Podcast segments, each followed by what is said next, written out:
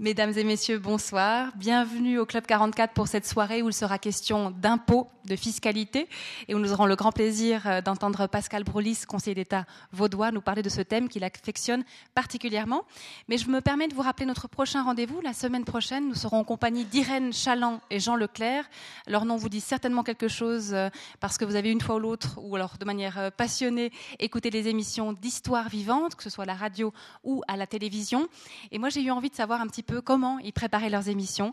Donc ils ont accepté de, venir nous parler un petit peu de l'histoire, de comment ça a démarré, plus de dix ans aujourd'hui, et euh, voilà, qui nous emmène un petit peu dans les coulisses euh, de l'émission, parce que dans le fond, je trouve que c'est une magnifique façon de se connecter à l'histoire avec un grand H, que de savoir comment on travaille à l'établir, hein, puisque c'est une réalité qu'il faut recomposer, et on sait comme c'est compliqué. Et ils le font magnifiquement bien en mobilisant des sons, des images, euh, des experts, avec cette voix de Jean Leclerc qu'on reconnaît parmi, parmi beaucoup cette voix de comédien. Sinon, je vous rappelle la très belle exposition de photographie de Marc Renault, dossier hospitalier, qui est cette sorte d'enquête sur l'hôpital de Fribourg en pleine réorganisation. On sait ce que ça peut provoquer aussi comme émotion planification, réorganisation des différents, euh, des différents sites. Et lui qui pensait aborder le, sujet de manière sociologique, avec un peu de distance, s'est retrouvé face à des gens avec un vécu, des émotions énormes qu'il a essayé de retranscrire à travers une gestuelle, à travers euh, les rapports euh, de force ou d'émotion entre les gens. Enfin voilà, je vous invite à aller découvrir ce magnifique travail si ça n'est pas encore fait. Je tenais à remercier la, Méridienne qui est là avec le dernier livre de, Pascal Broulis, donc que vous, pouvez acquérir si euh, je suis sûre que vous le ferez à la sortie. donc voilà. Je tenais à remercier de leur présence et à saluer la présence euh, pour le Conseil d'État de Monsieur Laurent Courte, conseiller d'État en charge des finances et de la santé. Euh, Madame, non, oui, oui, oui, tout à fait. Non, non, je sais, mais je regarde c'est du côté de Madame Célia Claire qui était annoncée, mais voilà, je ne la vois pas. Voilà, voilà. Alors je, passe. Madame Sylvia Morel, qui est là bien présente, conseillère communale de la Chaux-de-Fonds en charge des finances, de l'économie et des ressources humaines. Euh, Madame Anne-Christine Pédissier, conseillère communale du Val-de-Rue pour l'éducation, jeunesse et sport, Monsieur Cédric euh, Cuagnon, conseiller, communal de Val-de-Rue pour les institutions développement économique, personnel et finances. Et je tenais à excuser quelques personnes que nous avions invitées qui n'ont pas pu venir. Monsieur Didier Bourcalter, notre conseiller fédéral, Madame Sylvie Perrin-Jacquet, conseillère nationale, Monsieur Laurent Favre, conseiller d'État, Madame Nathalie Chalène-Berger, euh, conseillère communale de la Chaux-de-Fonds, Madame Amélie Blomguessa, présidente du conseil général de la ville de Neuchâtel, le conseil communal du Locle, M. Fabio Bongiovanni, conseiller communal de la ville de Neuchâtel, M. Thomas Facchinetti, également conseiller communal de la ville de Neuchâtel, Mme euh, Françoise Caciotta, présidente du conseil général du Locle, et enfin euh, de Val-de-Travers, M. Yves Faton et Frédéric Méry, conseillers communaux, tous deux. Voilà, mais bienvenue à tous, évidemment.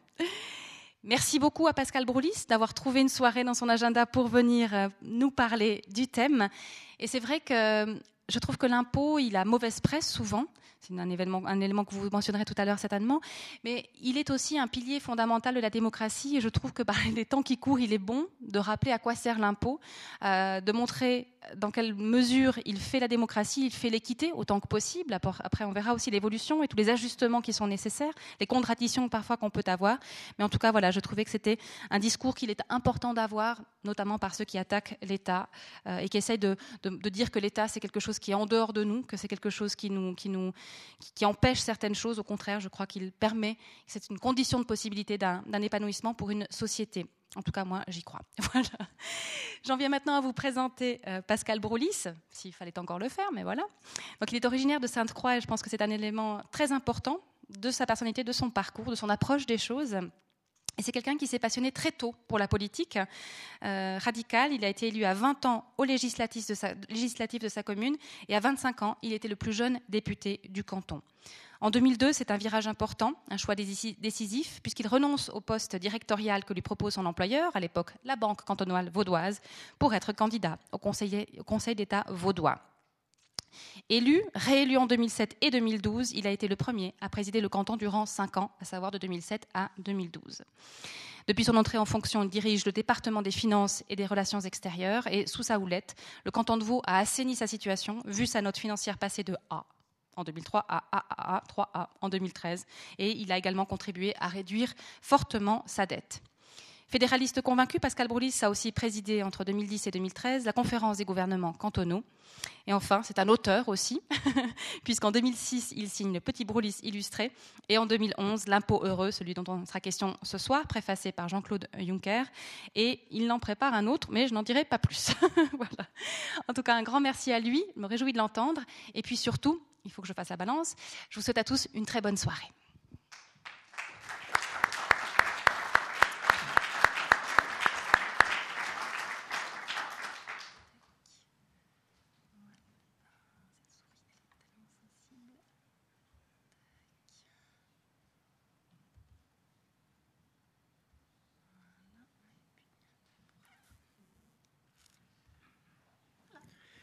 Merci beaucoup, mesdames, messieurs. Merci de m'accueillir ici à la Chaux-de-Fonds, cette ville euh, qui, m'impressionne toujours.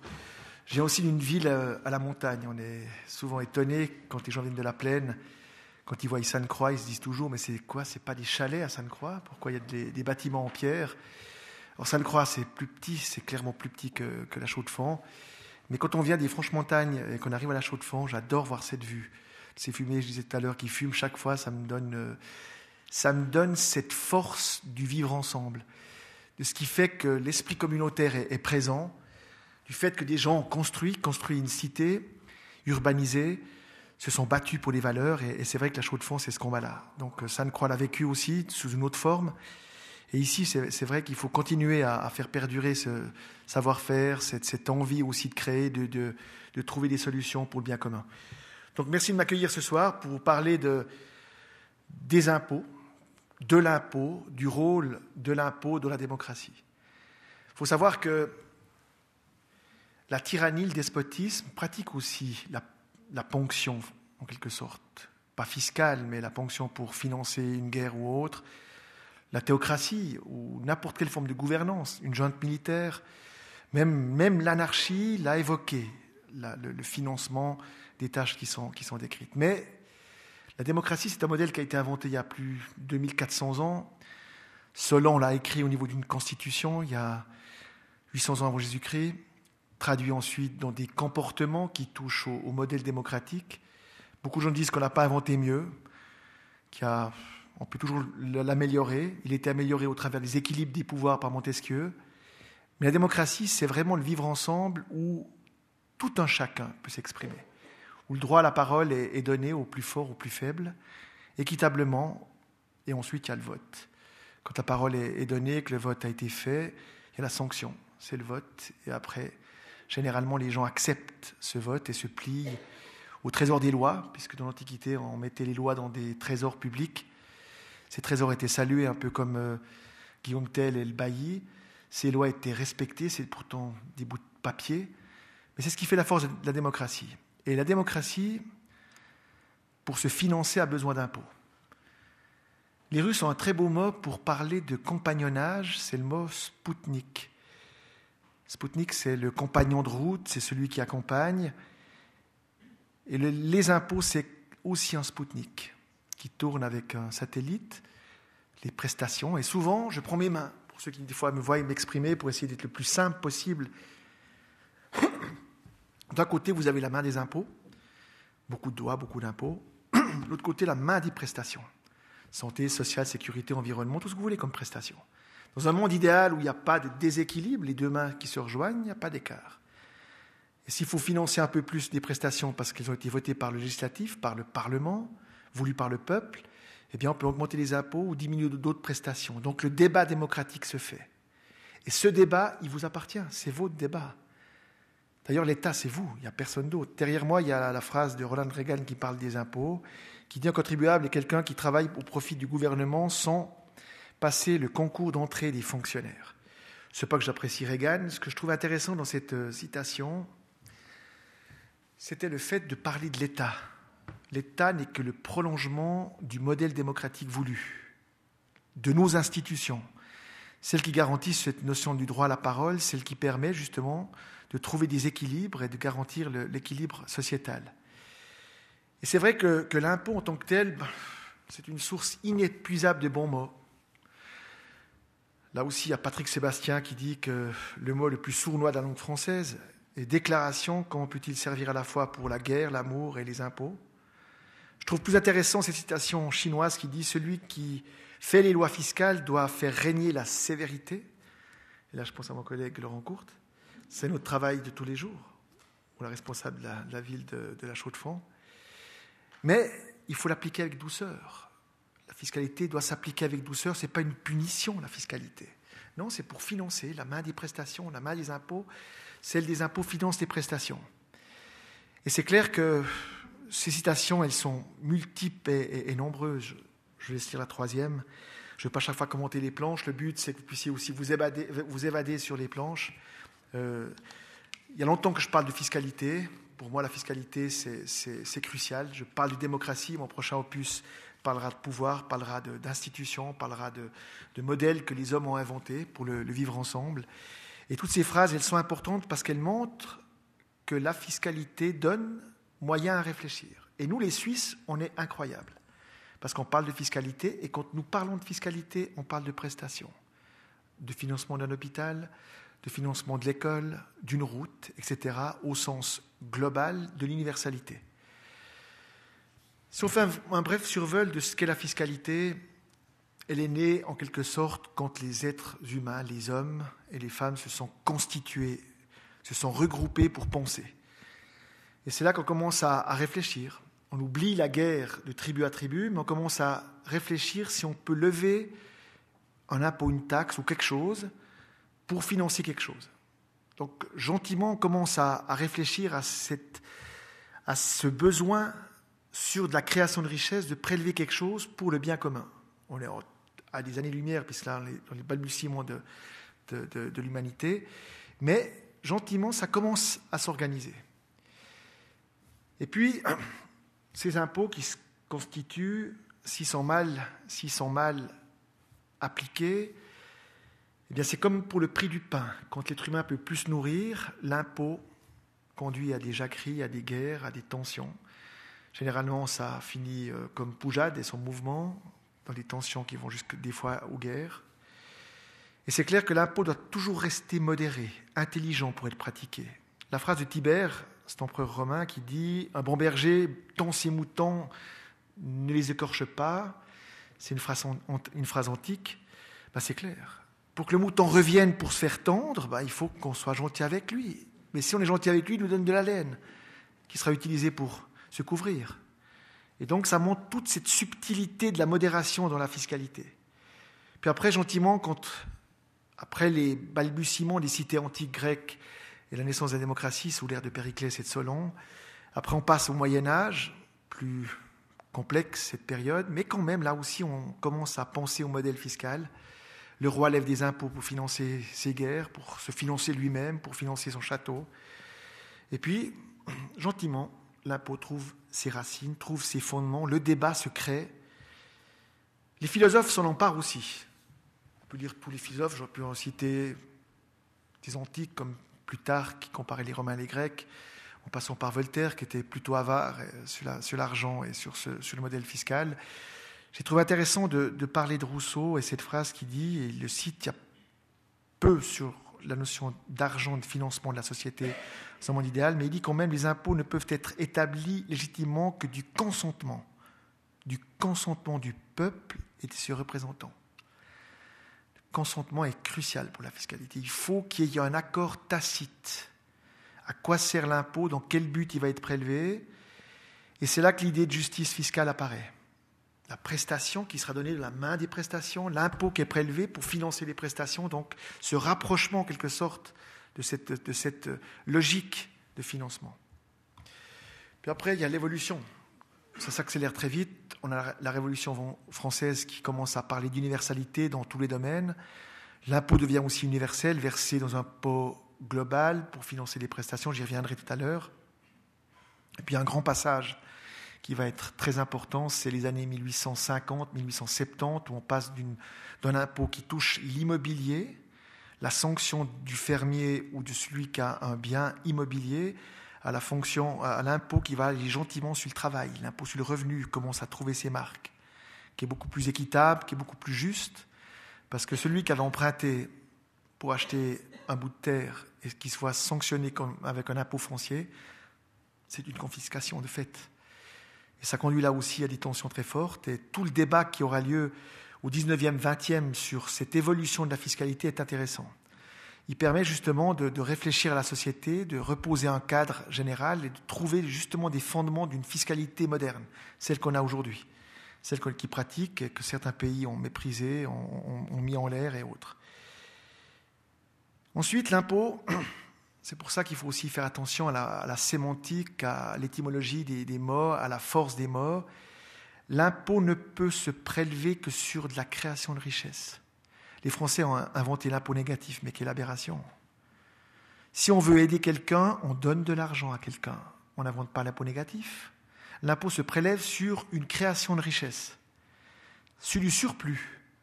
Même au Moyen Âge ou même dans des périodes plus, plus anciennes du bronze ou antérieures, c'est toujours sur le surplus qu'on prélève quelque chose, pas sur des choses qui n'existent pas ou par anticipation.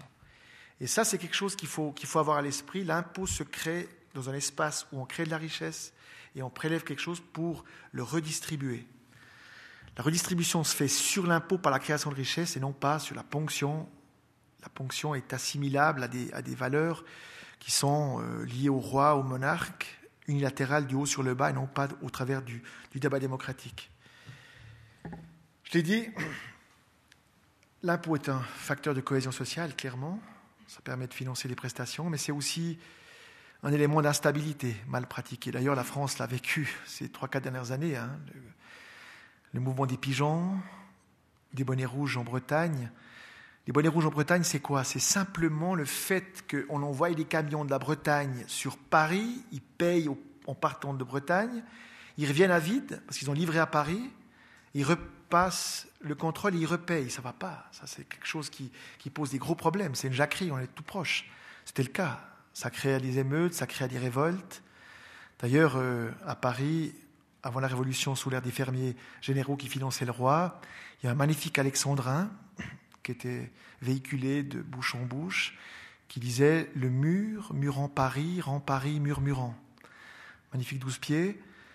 C'est clair que le roi avait abusé où ces vassaux avaient abusé en sanctionnant celui qui rentrait dans Paris, les portes qui avaient été construites par Claude Nicolas Ledoux, allez voir son travail à Arquessenon, magnifique travail architectural, qui a pu travailler après la Révolution, mais qui avait quand même fait la barrière de douane autour de Paris, il y a quelques barrières qui existent encore, et on sanctionnait celui qui rentrait dans Paris, et on le sanctionnait quand il sortait de Paris. C'est pas concevable. On ne peut pas payer deux fois, il faut faire attention.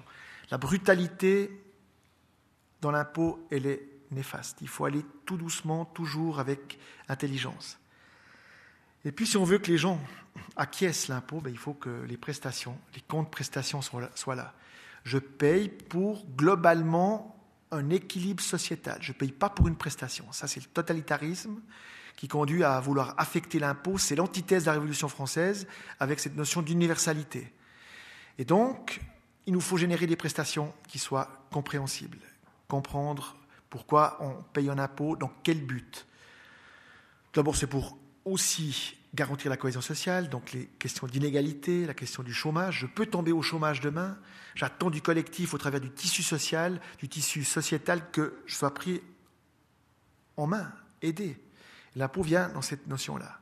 Et puis, c'est des accès. On peut faire des accès à la culture, des accès à la santé, des accès au, au, voyage, au, domaine du, collectif.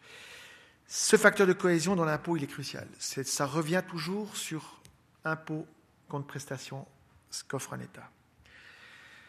Et puis l'impôt qui s'invente, et on en invente beaucoup. Hein, depuis à peu près 2000 ans, on a inventé plus de 4000 formes d'impôts différents, multiples et variés. Il y a des grandes familles d'impôts pour favoriser une production, taxe douanière, production locale. Vous savez très bien, quand on veut exporter des montres de la Chaux-de-Fonds en Chine ou en Inde, voire au Brésil encore, eh bien les taxes douanières, le Brésil se protège. Il faut créer des, conventions de double imposition, il faut créer des ouvertures, des, accords douaniers et autres. Donc les impôts peuvent favoriser une production locale, taxes douanières, qui disparaissent. Aujourd'hui, l'OMC, on veut tendre à un monde globalisé, la planète bleue se construit de plus en plus, de jour en jour. On sera tous morts, que ce sera unique, qu'il n'y aura plus de frontières. Mais cette notion de frontière disparaît, on essaie d'avoir une fluidité dans les transports. de, marchandises. Ensuite, on peut, au travers des impôts, réguler, sanctionner des comportements, favoriser la santé, impôt sur le tabac. Vous fumez, vous payez un petit quelque chose pour un peu l'AVS, mais aussi pour financer des prestations publiques qui s'occupent des gens qui sont malades. Donc là, c'est un comportement, et si vous augmentez les impôts, peut-être, peut-être que les gens arrêteront de fumer, quoique ça marche jamais comme ça. Ce n'est pas l'impôt sanction qui permet de modifier les comportements. Par contre, ça permet quand même d'avoir un débat. Les impôts modernes ou de modernisation, magnifique impôt inventé qui a duré quelques années sous l'ère du tsar euh, Pierre, euh, Pierre le Grand, Pierre le Grand a un besoin très clair, il n'aime pas Moscou, il a, construit cette magnifique capitale qui est Saint-Pétersbourg, il va délocaliser tout le monde. Moscou était pour lui euh, douloureux durant son enfance. Euh, sur Saint-Pétersbourg, il a une envie très claire d'oublier son passé euh, paysan et haut de cette Russie. Il a envie de l'occidentaliser. Il va construire à Saint-Pétersbourg des bâtiments en pierre, un peu comme à la Chaux-de-Fonds. Il oblige la, cour à en construire et à investir à Saint-Pétersbourg, mais il va aussi vouloir modifier le comportement des gens, il invente l'impôt sur les barbes. C'est pas mal pour modifier le comportement, puisqu'il veut que les gens s'occidentalisent. Voilà, vous auriez payé un impôt sur les barbes. Vous voulez pas le payer, c'est très simple, vous vous rasez. Dans la rue, j'ai vers vous, je vous demande, vous voulez payer, vous voulez pas payer, ben voilà. Si vous ne le payez pas, ben je vous sanctionne. Et donc c'est un impôt qui a poussé les gens à changer leur, leur habit et aussi se couper les cheveux et se raser un impôt qui était, qui inventé, qui a duré quelques années, très court, mais ça a permis aussi de poser le cadre que voulait Pierre le Grand dans cette Russie en, mouvement, qui était en rivalité avec d'autres pays occidentaux, avec la Suède et autres. Et c'est intéressant au niveau, de l'approche. Puis après, on peut diriger le trafic. Hein. Vous savez que les impôts, beaucoup de villes se posent la question pour réguler, pour sanctionner les impôts qui touchent à des payages urbains dans les centres. Londres l'a mis en place, d'autres pays souhaitent aussi les introduire. Donc là, c'est des pour modifier le comportement, poursuivre des criminels. Vous savez tous que Cal Capone n'a pas été sanctionné pour ses crimes, il a été sanctionné par sa déclaration fiscale, donc c'est aussi un moyen de punir cette fois. C'est aussi une façon de montrer que ceux qui trichent, ceux qui cachent, ben voilà, Al Capone était sanctionné par cet aspect-là. Et puis on peut aussi influencer l'économie par des baisses d'impôts pour relancer l'économie, on en parle beaucoup. Laurent Courte s'est battu, il a dernièrement fait un rapport sur cette question. Le Châtel a, je crois, un bon modèle qui est mis en place. D'ailleurs, il s'est même rapporté un peu plus selon ses propos, et on les a vus dans ses comptes. Et puis on peut aussi influencer des politiques extérieures, sanctions, encouragement et autres. On voit ici les Américains qui tout d'un développent une taxe pour bloquer, pour faire une compte prestation. Donc voilà. Donc l'impôt régulateur c'est souvent des petits impôts. Ce n'est pas la grande famille des beaux impôts, des grands impôts, impôts sur le revenu, capital, bénéfice, fortune. Ça, c'est les, impôts nobles qui ont remplacé les quatre vieilles de, la période avant Napoléon. Mais ces quatre impôts-là, ça, c'est le gros socle. Mais tous ces petits impôts-là viennent compléter le dispositif. C'est magnifique. Plus on a, mieux c'est. Plus on peut travailler sur une multitude de boîtes et de box en matière de fiscalité. Alors, j'arrive maintenant à quelques anecdotes. Je vais aller très vite sur ces anecdotes. Je crois que ces, différentes planches sont à votre disposition. J'en prenais quelques-unes que je vais prendre dans le détail. On parle beaucoup de fiscalité, et tant mieux. Tant mieux, c'est magnifique d'en parler. Parce que quand on parle de fiscalité, on parle de comportement humain, on l'a vu avec la planche précédente, de, de pratiques, d'enjeux. Ici, il y a eu un débat intéressant au niveau du, Conseil national, c'est tout récent. Un Conseil national a déposé un texte, un postulat, qui demandait d'étudier l'ampleur de la soustraction fiscale en Suisse. Intéressant, beaucoup pays se posent la question, on dit que le peuple suisse est très clair là-dessus, tout va bien. Le rapport que le Conseil fédéral a sorti, on parle d'évasion fiscale légale. Alors, ça c'est clair que c'est compliqué. Hein. Évasion fiscale légale. Soit que c'est légal et donc, euh, bah, après c'est l'intensité qui pose problème, qu'il faut changer, on, fait un réglage. Ou bien alors, si c'est pas légal, on sanctionne puis on prison les gens. Et là, on a un magnifique oxymore, délit légal, c'est contradictoire. Ça a été discuté, mais ça montre que ce débat, il a lieu. Il permet, au travers de discussions, donc le Conseil fédéral a répondu à ce postulat, en disant que ça existe, qu'on parle d'optimisation et autres. Ensuite, sur un autre thème, qui fait fuir ces millionnaires? Là aussi, on voit, au travers des chiffres qui sont projetés, que le monde a quand même beaucoup basculé. La Chine, 91 000 millionnaires aujourd'hui, qui sont partis de Chine, donc il reste beaucoup en Chine. L'Inde, 61 000, la France, 42 000. Juste au passage, il faut savoir qu'en 2030, l'Inde sera plus grand que la Chine, qu'on dépasse le milliard d'habitants dans ces contrées-là, ça fait 2 milliards d'habitants. Et on voit qu'en France, 42 000 personnes ont quitté la France. Ça, c'est clair que quand la fiscalité va trop vite, trop loin, ou qu'on fait des erreurs stratégiques de positionnement, puis qu'on n'est pas bon en fiscalité, les gens partent. Peuvent pas vivre l'enfer fiscal, on ne peut pas non plus en faire une arme.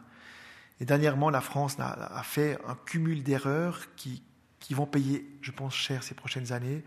Il faut demander aux gens de payer un peu plus quand on a besoin d'argent. Mais il faut leur expliquer que la main des, prestations se finance par les impôts.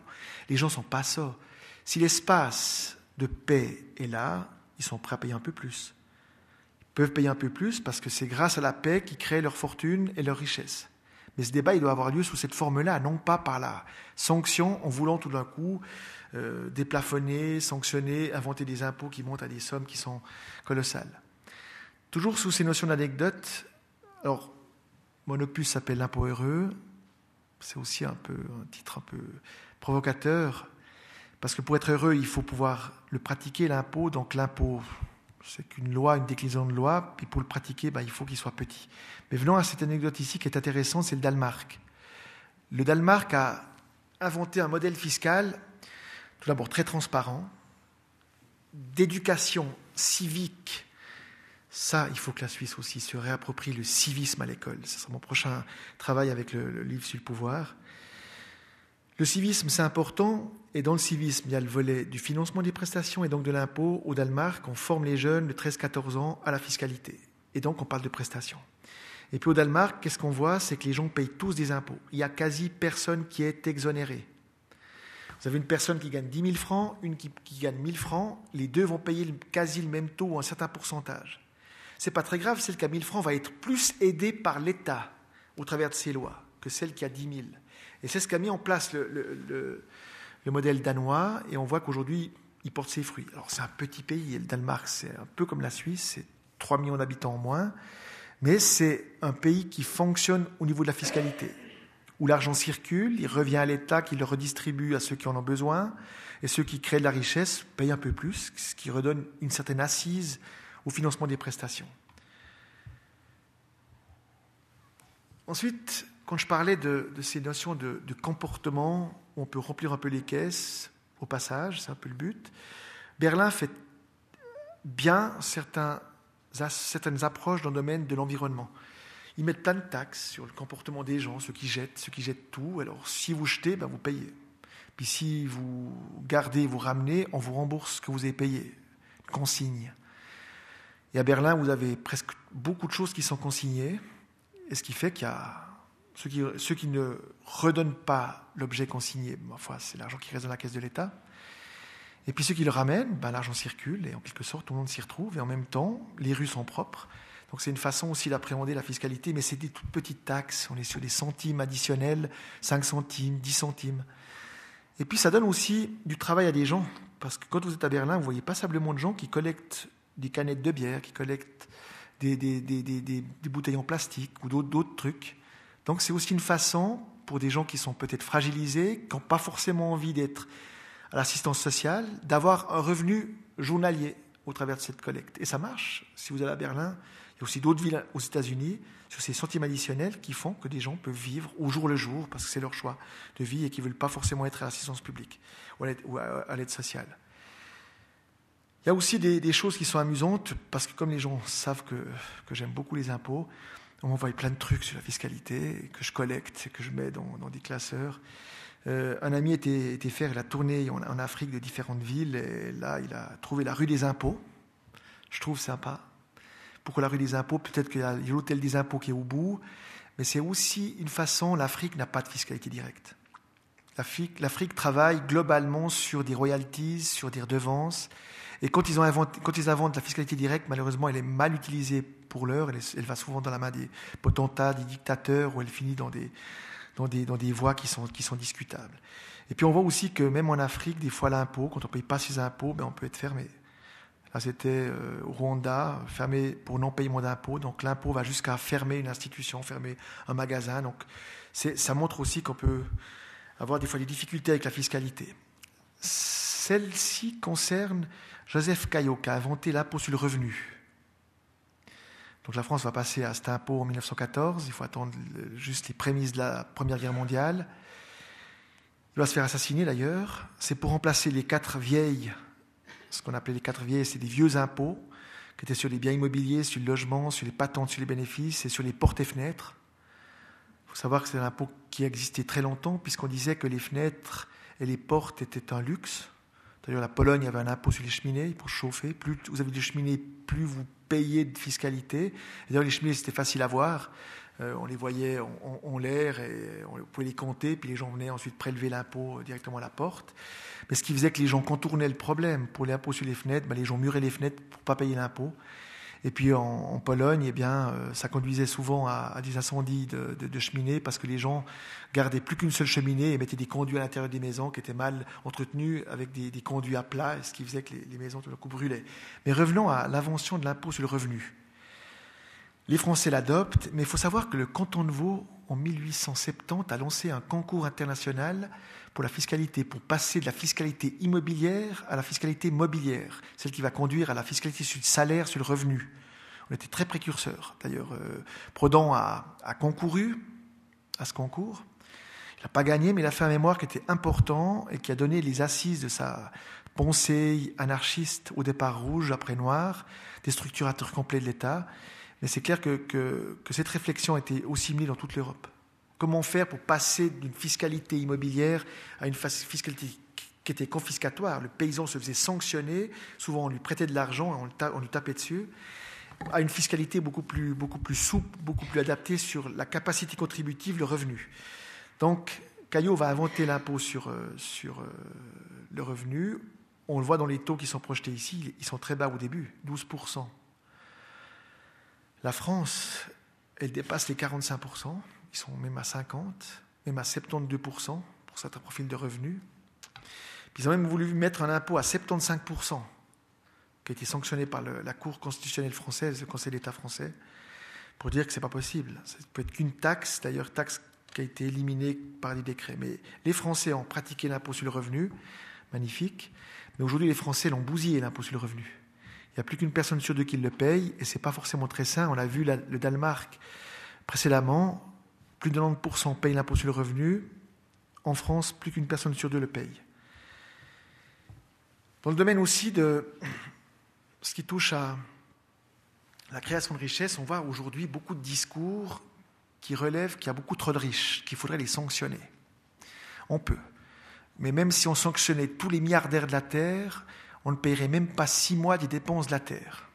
Donc la richesse cumulée par ces milliardaires ne sert pas forcément à grand-chose pour financer durablement la main, des prestations.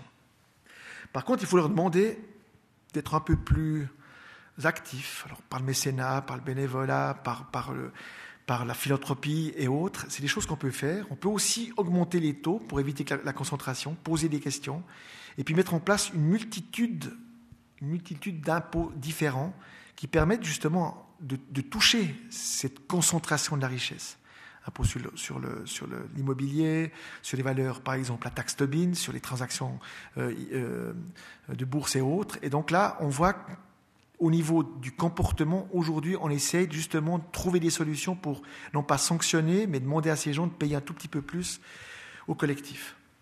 Puis on voit aussi qu'il y a des choses qui sont quand même aberrantes. Ce qui est projeté derrière moi, c'est les patrons américains qui gagnent beaucoup d'argent. Ils payent beaucoup d'impôts, parce qu'eux, eux, on paye, mais on voit que toutes leurs entreprises en payent moins qu'eux, réunis. Ça pose un gros problème. Et c'est assez marrant cette planche, j'ai mis volontairement ici le dollar. Souvent, les Américains pensent qu'ils sont les meilleurs au monde et qu'ils ont une fiscalité qui est très égalitaire et très juste. Ce n'est pas le cas du tout. Dernièrement, l'entreprise Google, qui a changé son nom en Alphabet, à la demande de M. Obama, elle ne s'est pas localisée en Californie ou à New York, les États qui fonctionnent beaucoup. Non, elle était s'installer dans le Delaware, dans un État qui est quasi à zéro, sur demande express du gouvernement américain. Et ça montre bien que tous les États doivent aussi trouver des modèles pour fiscaliser. En Suisse, on avait les régimes fiscaux particuliers qu'on est en train d'abroger. L'Europe, l'OCDE demande aussi une évolution très forte de la fiscalité, mais ce qu'on voit au travers de cette planche ici, c'est que toutes les grandes entreprises américaines cumulé, payent moins d'impôts que payent les grands patrons américains. Ça pose quand même un problème. Ce qui est juste, c'est que l'impôt sur le revenu sanctionne bien le travail et le salaire de ces gens, mais il faudrait aussi que leur employeur, les grandes boîtes, payent un tout petit peu d'impôts. Et ça a conduit à quoi? Ça a conduit à des aberrations complètes, où des boîtes comme Google, comme Starbucks, ont choisi des modèles où, à force de faire du lavage fiscal, on arrive à des choses qui sont inacceptables, où il n'y a quasi plus d'impôts payés où l'entreprise travaille, où elle pollue un peu, où elle doit aussi contribuer au bien-être d'un territoire. Et puis, en parallèle à ça, on a inventé les impôts écologiques. Il y aura un débat très fort en Suisse ces prochains mois, ces prochaines années sur les, impôts écologiques. Tout d'abord, ce qui différencie le plus dans, la cartographie des partis politiques, les verts, les vrais verts et les socialistes. je me sens très proche des socialistes au niveau de la fiscalité, mais les verts, les vrais verts et les socialistes, ce qui les différencie le plus, c'est l'impôt. Les verts sont pour l'affectation de l'impôt. Une tâche, un impôt. Une pollution, un impôt. Donc c'est très totalitaire comme approche. D'ailleurs, on l'a voté dernièrement sur la mort d'un impôt qu'on voulait supprimer pour le remplacer par un autre, l'IFD par la TVA. Donc c'est très totalitaire au niveau intellectuel.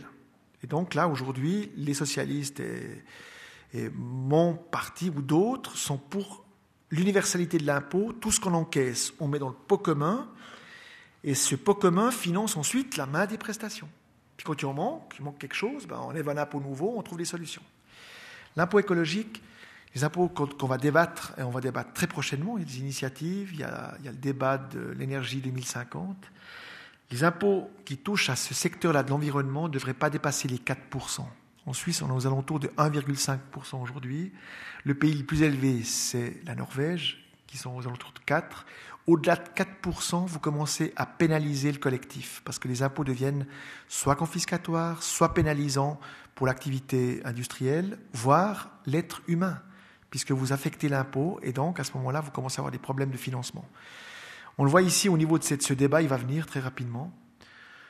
Je pense que s'il est abordé avec des taux qui sont à 5, 10, 15%, l'échec est programmé. Si c'est 1% de plus, 2% pour financer une compte prestation dans le domaine environnemental, ce profil d'impôt passera sans aucune difficulté. Et puis il y a des trucs qui sont aberrants dans ces anecdotes, et tous les jours on, peut, en lire. Il y a des lois qui se font qui doivent se défaire. Ici, c'est un impôt sur le, tabac et le cannabis, la marijuana. Ça marche pas mal dans le Colorado. Ils ont beaucoup d'argent qui rentre. Et puis comme il y a trop d'argent qui rentre, ils doivent rembourser le contribuable. Chaque habitant du Colorado pourrait toucher 7 francs provenant de la drogue. C'est amusant. Ils sont en train de se poser des questions maintenant pour contourner ce problème et éviter de redistribuer de l'argent qui vient de la drogue, parce que le, le, marijuana, ça reste quand même de la drogue.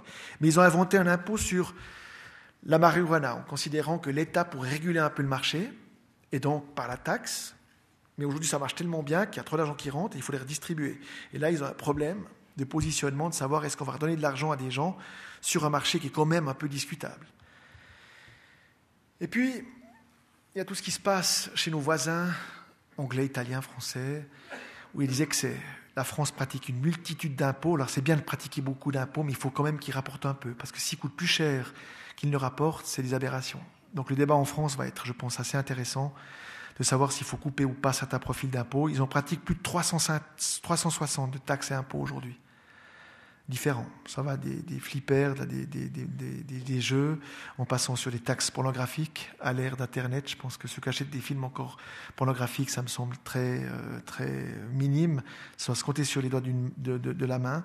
Et on voit aujourd'hui qu'il faudra bien faire avoir une réflexion au niveau de la simplification, au niveau de la concentration de l'impôt sur des profils qui sont, intelligents. Parce que ces impôts, en quelque sorte, financent des prestations. Et c'est vrai qu'aujourd'hui, euh, du côté de tous ces impôts qui sont des aussi affectés, eh bien, on voit que du côté français, aujourd'hui, les impôts ne suffisent plus à financer les prestations de l'État. Et ça ne va pas du tout. Parce que je rappelle, la main des impôts, la main des prestations, dans un monde idéal, elles sont jointes, il n'y a pas d'écart. Aujourd'hui, depuis 1974, la France vit dans le déficit chronique. Pour l'année prochaine, c'est 72 milliards de déficit que, M. Sapin a annoncé pour son budget. Et ça, c'est pas possible. Durablement, c'est pas possible. Donc, ils devront réfléchir à l'impôt, réfléchir au financement de l'État ou réfléchir aussi aux prestations. Pas dans la brutalité, mais sur la durée, au travers d'éléments qui sont peut-être facilement rediscutés, rediscutables. Et puis, dans ces, fins d'impôts, là je parlais de la taxe 75% en France, qui avait été promise en campagne électorale, et elle n'a pas duré longtemps. Quand l'impôt est trop brutal à 75%, c'était même pas 75% que l'impôt aurait pu être prélevé.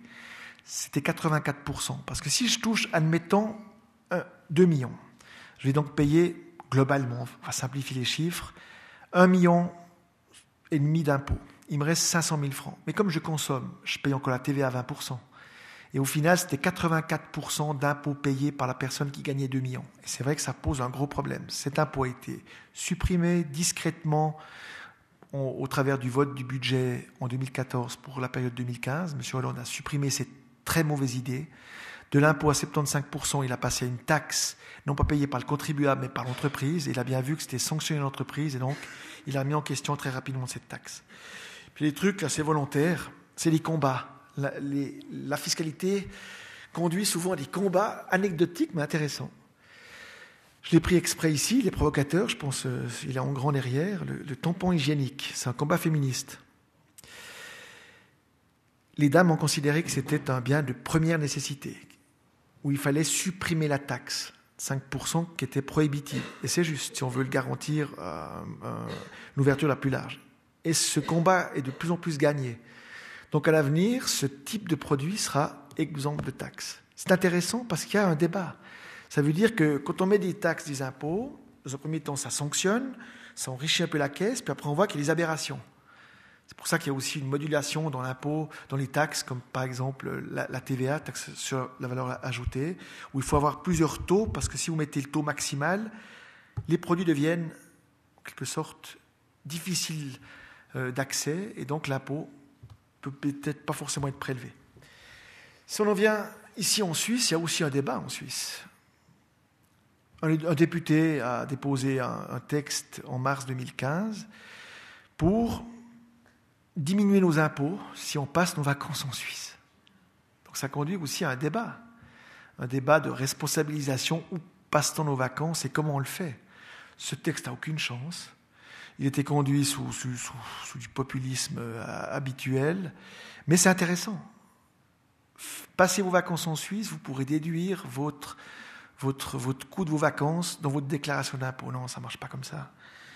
Non, non, la capacité contributive du contribuable ne peut pas être entachée par ce genre d'anecdotes ou d'idées saugrenues, mais quand même, au Parlement fédéral, vous avez un texte et le Parlement fédéral va en débattre. Le gouvernement fédéral, si le texte est renvoyé, devra faire un rapport comme on l'a vu pour l'oxymore euh, premier, et donc on voit que ça conduit aussi à ce genre de, discussion. Dans le domaine du, de l'économie du, partage, le débat fait commencer sur la fiscalité. La planète bleue, elle a encore des frontières. On voit aujourd'hui que la technologie va tellement vite qu'on voudrait inventer des nouvelles libertés. Uber, les taxis, ça va pas pas payer les gens très mal, plus encore faire que Uber ne payera pas d'impôts. En pensant qu'ils sont hors catégorie, qu'ils sont sur la planète Mars. Airbnb, ces appartements qui se louent entre les gens, mais il faut aussi mettre une, taxe, une sanction. Autrement, ça, pose, ça crée implicitement une, distorsion avec l'hôtelier qui, lui, met en place une infrastructure et, offre cette infrastructure au niveau de la population. Et c'est clair que, que l'économie du partage, le troc, c'est sympa quand on troque une heure de travail contre une compte prestation, pas de problème. Quand ça devient quelque chose de tout à fait courant, bah, il faut réinventer des modèles fiscaux.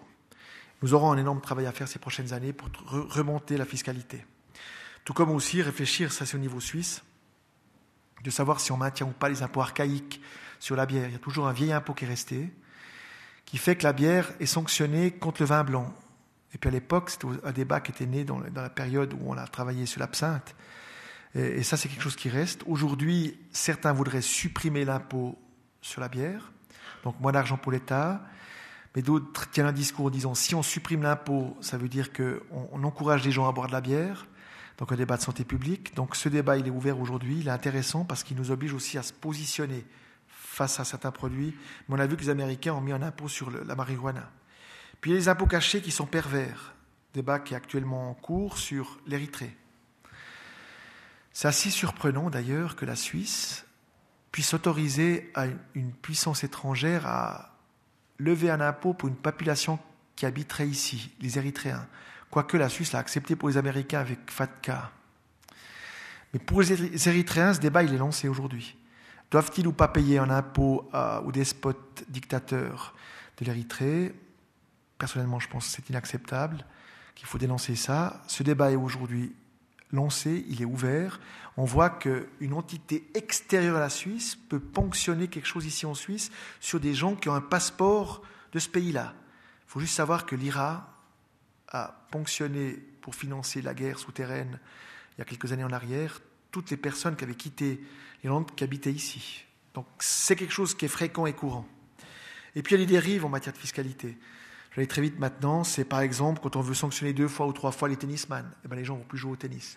Quand on dit à, Nadal de, payer toute une année entière quand il joue par exemple en Angleterre ou en Allemagne, eh bien clairement il ne va pas jouer au tennis là-bas et donc euh, on perd. À trop vouloir gagner, on peut que perdre. Et ça, c'est aussi une leçon en matière de fiscalité. Idem, cette fois dans l'autre sens, les Anglais ont toujours un double ou triple discours. Ils sont fantastiques pour le triple discours. D'un côté, ils sanctionnent, de l'autre côté, ils sont très généreux. Ils ont déroulé le tapis rouge à M. Hollande et à toutes les personnes qui voulaient quitter la France. Mais on sait aujourd'hui que les Anglais sont hors catégorie pour accueillir tous les milliardaires et les millionnaires de la Terre. Ils ont un impôt qui est 10 à 20 fois inférieur aux pratiques de l'impôt à la dépense pratiquées par la Suisse ou certains pays européens. Et donc on voit ici que c'est des niches. C'est une façon aussi de financer par des niches des pans complets de la société. C'est ce que font très bien les Anglais, ils savent très bien faire ce genre de truc, mais il faut les sanctionner. Et puis il y a l'impôt aussi qui est amusant. Pour contourner l'impôt ici, on met des roues à une, à, une, à une maison. Si la maison est mobile, on ne paye pas l'impôt. Et donc, il y a plein de maisons en France qui ont des roues, des mobilhomes. On laisse les roues, mais la maison ne bougera jamais. Mais simplement, si elle est mobile et qu'elle peut bouger, il n'y a pas d'impôt. Donc on voit que pour contourner l'impôt, il suffit de mettre quatre roues, et donc euh, partir du principe que l'impôt est contourné. Je reviens maintenant à la phase conclusive de, de mon exposé. La grande avancée dans la démocratie après l'Antiquité et après la Grèce antique, ça a été la Révolution française sur la fiscalité au niveau de l'universalité de l'impôt. Tout d'abord, on a décidé de mettre tout dans un pot commun. Tout ce qui rentre, rentre dans le pot commun. S'il n'y a pas assez, on en prélève un peu plus. Puis on le redistribue équitablement sur toutes les prestations, proportionnellement pour tout le monde. On ne met pas une prestation supérieure à une autre. La santé au même niveau que le social. Le social est au même niveau que les écoles, et ainsi de suite. L'avantage, simplicité, on peut réfléchir à adapter en permanence le modèle. Très simple au niveau de l'utilisation, parce que tous les impôts, ça nous permet de voir ce qu'on a pour financer les prestations. On peut en même temps inventer d'autres modèles qui viennent compléter le dispositif. Par contre, sur la durée, il y a une opacité qui se crée. Et puis il y a aussi une opacité qui se crée parce que la vie fait qu'on vieillit longtemps. Et puis qu'en fonction de où on se trouve dans le ruban de la vie, notre attente du collectif qui s'appelle l'État est différent.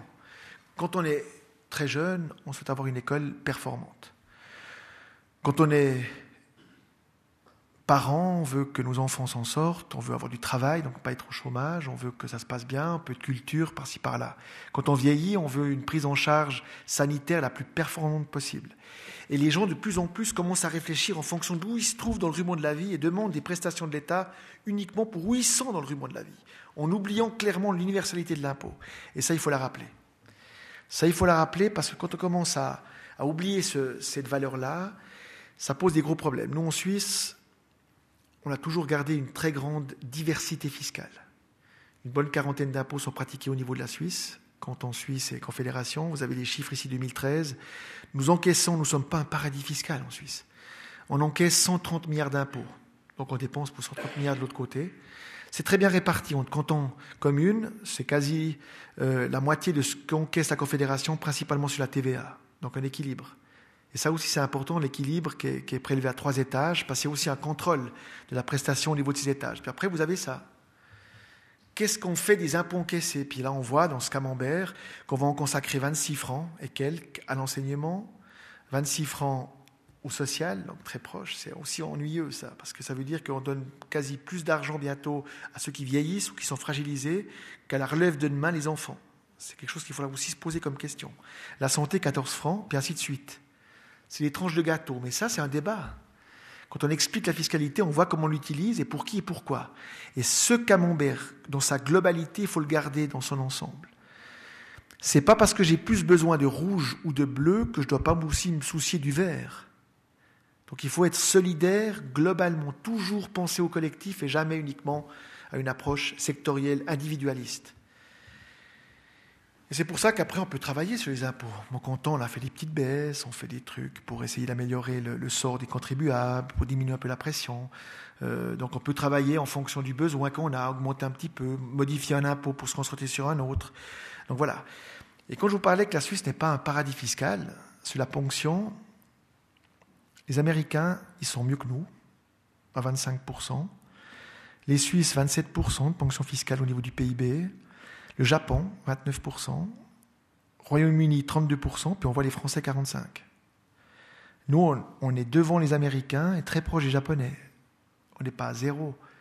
Pour ceux qui pensent que la Suisse pratique comme ça une fiscalité euh, agressive euh, ou concurrentielle, non. Nous payons tous des impôts, mais on en paye beaucoup. Puis au final, on voit que c'est à peu près, à peu près le quart de notre PIB est traduit au niveau du poids de l'impôt dans, le PIB. Maintenant, cette notion d'équité, de la fiscalité, et c'est pour ça qu'il faut vraiment qu'on puisse en parler, il faut qu'on garde à l'esprit que celui qui gagne un peu plus que tout le monde doit payer un petit peu plus. Parce que s'il gagne un peu plus, c'est que l'environnement lui a donné cette possibilité de gagner un peu plus.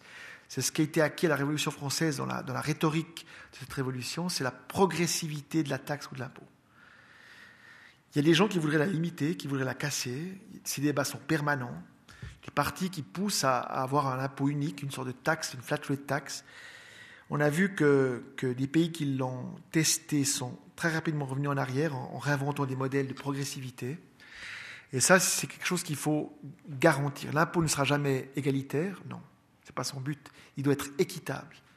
Il doit garantir le financement de l'ensemble du camembert et de l'ensemble des prestations dans, la globalité. Et à ce propos, et c'est ce qui, me ramène à la Suisse,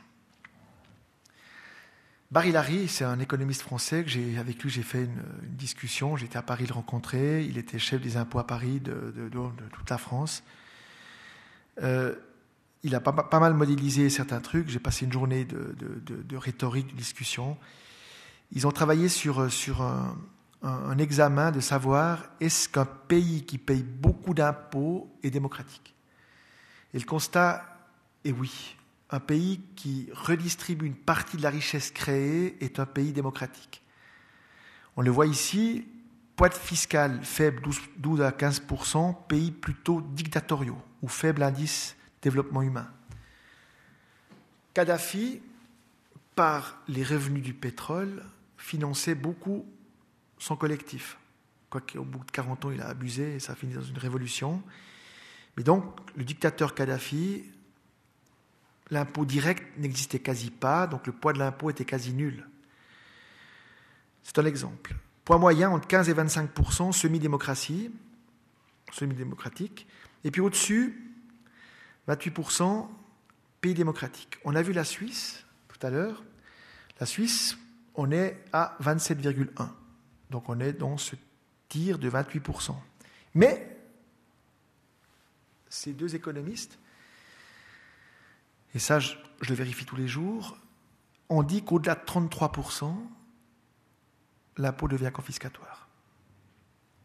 Et on le voit ici, c'est tout ce qui pose problème au niveau de la, France aujourd'hui. 45%, 36% en Allemagne, c'est déjà plus que 33% en Allemagne. Le Royaume-Uni est juste à 32,9%. Et c'est clair que là, ce débat de la fiscalité, il est important. Mais ça montre que l'impôt est vraiment le compagnon de la démocratie. Le financement des prestations ne se fait pas par la dette, il se fait bien par la ponction sur la création de richesses, pour la distribuer, pour garantir la cohésion sociale. Et ça conduit à d'autres profils d'impôts, justement, qu'on doit aussi avoir à l'esprit, mais qui ne devraient pas dépasser certains pourcentages. Les Français, ils inventent beaucoup de trucs, ils sont souvent brillants.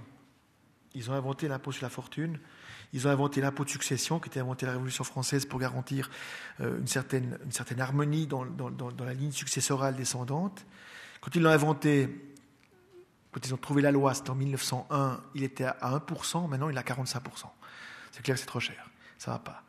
La TVA, quand ils l'ont inventé, les Français en 54, et la TVA a été généralisée sur la planète tout entière. C'est un impôt très moderne. D'ailleurs, euh, les ministres des Finances que nous sommes, on est très contents d'avoir ce profil d'impôt, puisque c'est l'entrepreneur qui nous le prélève, donc il vient le percepteur de l'État et nous le verse. Mais, il y a un grand mais, on ne devrait jamais dépasser les 15%. Parce qu'au-delà de 15%, on commence à tricher. Parce que les gens contournent l'impôt. Quand l'impôt devient confiscatoire, que l'impôt devient trop cher, parce que les gens veulent se nourrir, veulent vivre, eh bien on commence à contourner l'impôt. Et cet impôt qui était inventé par les Français, qui était au départ correct à 17%, 16%, il est monté à plus de 20% en France. On voit qu'il y a des pays européens qui, qui, le pratiquent à 27%. La Suisse, nous sommes à 8%. On voit que, que, le Luxembourg, qui est le pays le plus riche, est à 18%. Mais on voit que beaucoup de pays sont au-delà des 20%. Et clairement, qu'est-ce qui se passe? Il se passe, et vous avez le chiffre ici, c'est les chiffres officiels de la Commission européenne, le coulage, le marché noir, l'impôt éludé, 168 milliards d'euros. La perte en France, les chiffres officiels, ils sont mesurables, hein, parce que ce qui se produit à une taxe et donc peut mesurer les volumes. La France, c'est 14 milliards qui perdent. Et quand l'impôt devient trop élevé, on le contourne. Parce que moi, si je suis entrepreneur, que l'État me dit ben, prélève 20%, ok, sur le bois que je vais acheter, si je suis menuisier, je vais le payer, je ne vais pas avoir les histoires. Par contre, à celui que je vais, à qui je vais offrir mes prestations, si admettons c'est 100 000 francs pour faire un toit, je vais lui dire avec ou sans impôt? Avec, ben, c'est 100 000, 120 000, sans, c'est 100 000. J'ai du travail, si l'autre me donne le travail, et lui payera que 100 000, on oubliera l'État. C'est ce qui s'est passé en Grèce. Et plus vous augmentez la TVA, et plus les gens contournent l'impôt. Et c'est ça le danger qu'on a avec la fiscalité quand elle devient excessive. Mais rien que sur ces chiffres de TVA, magnifique impôt, qui doit compléter les impôts les plus importants, revenus, capital, bénéfice, fortune. La TVA est un impôt indirect qui doit compléter le dispositif, mais il ne doit pas dépasser les 15%. Et ces fameux taux, ben les voilà. L'impôt sur le revenu, on ne devrait pas dépasser 45%. Et malheureusement, en France, on a dépassé ce plafond. Mon canton, c'est 41,5%. J'ai mis ici exprès les taux de, Vaud et de Neuchâtel. Vous avez là pour le revenu avec les villes. On voit que Neuchâtel, Monsieur le ministre, vous êtes meilleur marché que mon canton. Pas mon marché, le canton de Vaud. L'impôt sur la fortune ne devrait pas dépasser 0,5%. Le canton de Vaud, c'est 0,89%. La France, c'est 1,7%. Les successions, jamais 10%. Neuchâtel, Appenzell, Vaud, on a encore un impôt de succession, on peut en être fier. Moi, c'est 3,5%, c'est petit, mais ça permet de financer deux points d'impôt récurrents. 10%, les Français, quand ils l'ont inventé, ils étaient à 1%, ils sont à 45% aujourd'hui. C'est confiscatoire, ça détruit clairement du patrimoine familial. Il faut le remettre à 10, 15, on ne devrait pas dépasser 10. L'impôt sur le bénéfice, on 10 et 20%. Des pays sont à 32, 33, 35. Obama dit qu'il a une fiscalité à 33% pour les entreprises. Et c'est marrant. On a vu tout à l'heure que les grands managers américains payaient plus d'impôts que leur société. Surprenant. Où va l'argent? Et donc, il y a des discours d'État avec des taux officiels, mais ce n'est pas le taux pratiqué. C'est un peu comme le scandale de Volkswagen. Vous avez de la pollution qui sort, mais ce n'est pas forcément celle qui est indiquée au compteur relevé. Impôt sur le capital, impôt qui est compliqué à pratiquer parce qu'il sanctionne quand même l'apport de l'entrepreneur. On ne devrait pas dépasser 0,1%. Puis la TVA, est 15%. En Suisse, il y a encore de la marge, on a 8%, mais si on touche à la TVA, il faudra forcément baisser un petit peu ses impôts. Je n'arrive à ma conclusion et je crois que j'ai tenu l'horaire, on m'avait dit une heure pile. Alors, notre pays est magnifique pour l'impôt. Tout d'abord, vous, vous êtes déplacés pour en parler. On en parle et nous votons tout le temps sur les impôts. Tout d'abord, nos conseils communaux, nos conseils généraux, nos parlements, chaque année votent le taux d'impôt. Chaque année, il peut être soumis à référendum. Et le référendum, ce n'est pas un truc gratuit, c'est le peuple qui vote. C'est le peuple qui le lance, c'est le peuple qui vote, et ça permet justement de se poser des questions. D'ailleurs, souvent, les ministres des Finances, quand ils se mettent ensemble pour dire qu'il ne faut pas baisser les impôts, on gagne. Parce qu'on dit, la main des impôts, la main des prestations, vous les coupez un doigt, il n'y a pas de problème. Vous nous direz quelles prestations vous les coupez. Puis les gens se disent, ah oui, dans le ruban de la vie où je me trouve, l'hôpital est important, la route est importante, l'enseignement pour mes enfants, mes petits-enfants est important. Et là, les gens se disent, ça va, j'accepte de payer l'impôt. Et l'impôt devient heureux. C'est ça qui est important dans la fiscalité, cette diversité fiscale, cette multitude d'impôts qui restent tous petits. Ce qu'on doit pouvoir faire avec l'impôt, c'est de pouvoir aussi y échapper. Si je ne veux pas payer l'impôt sur les barbes qui avait été inventé par Pierre le Grand, je me rase la barbe, j'y ai échappé. Si j'ai envie de me supprimer un droit de vue à l'époque avec les quatre vieilles, eh bien, je mure mon mur, ma fenêtre, et donc je contourne l'impôt.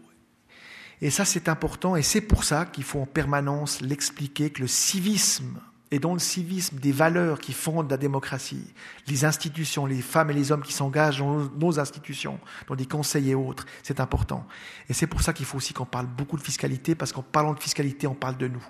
Voilà mon message, c'est ce que j'ai écrit dans ce livre qui s'appelle L'impôt heureux, qui a beaucoup défrayé la chronique, qui a été très bien accueilli en France, mais je n'ai pas le temps d'aller faire la tournée en France, on en a vendu plus de 800.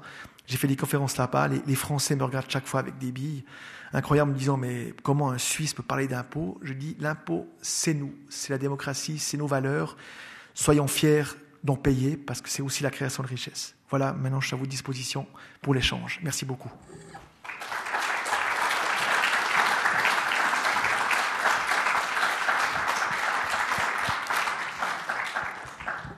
L'invitation est lancée aux citoyens de prendre la parole. Quel enthousiasme Oui, merci. Est-ce que vous pourriez nous dire quelques mots sur la concurrence fiscale, vous qui accueillez dans votre canton Starbucks et Keurig? Merci beaucoup.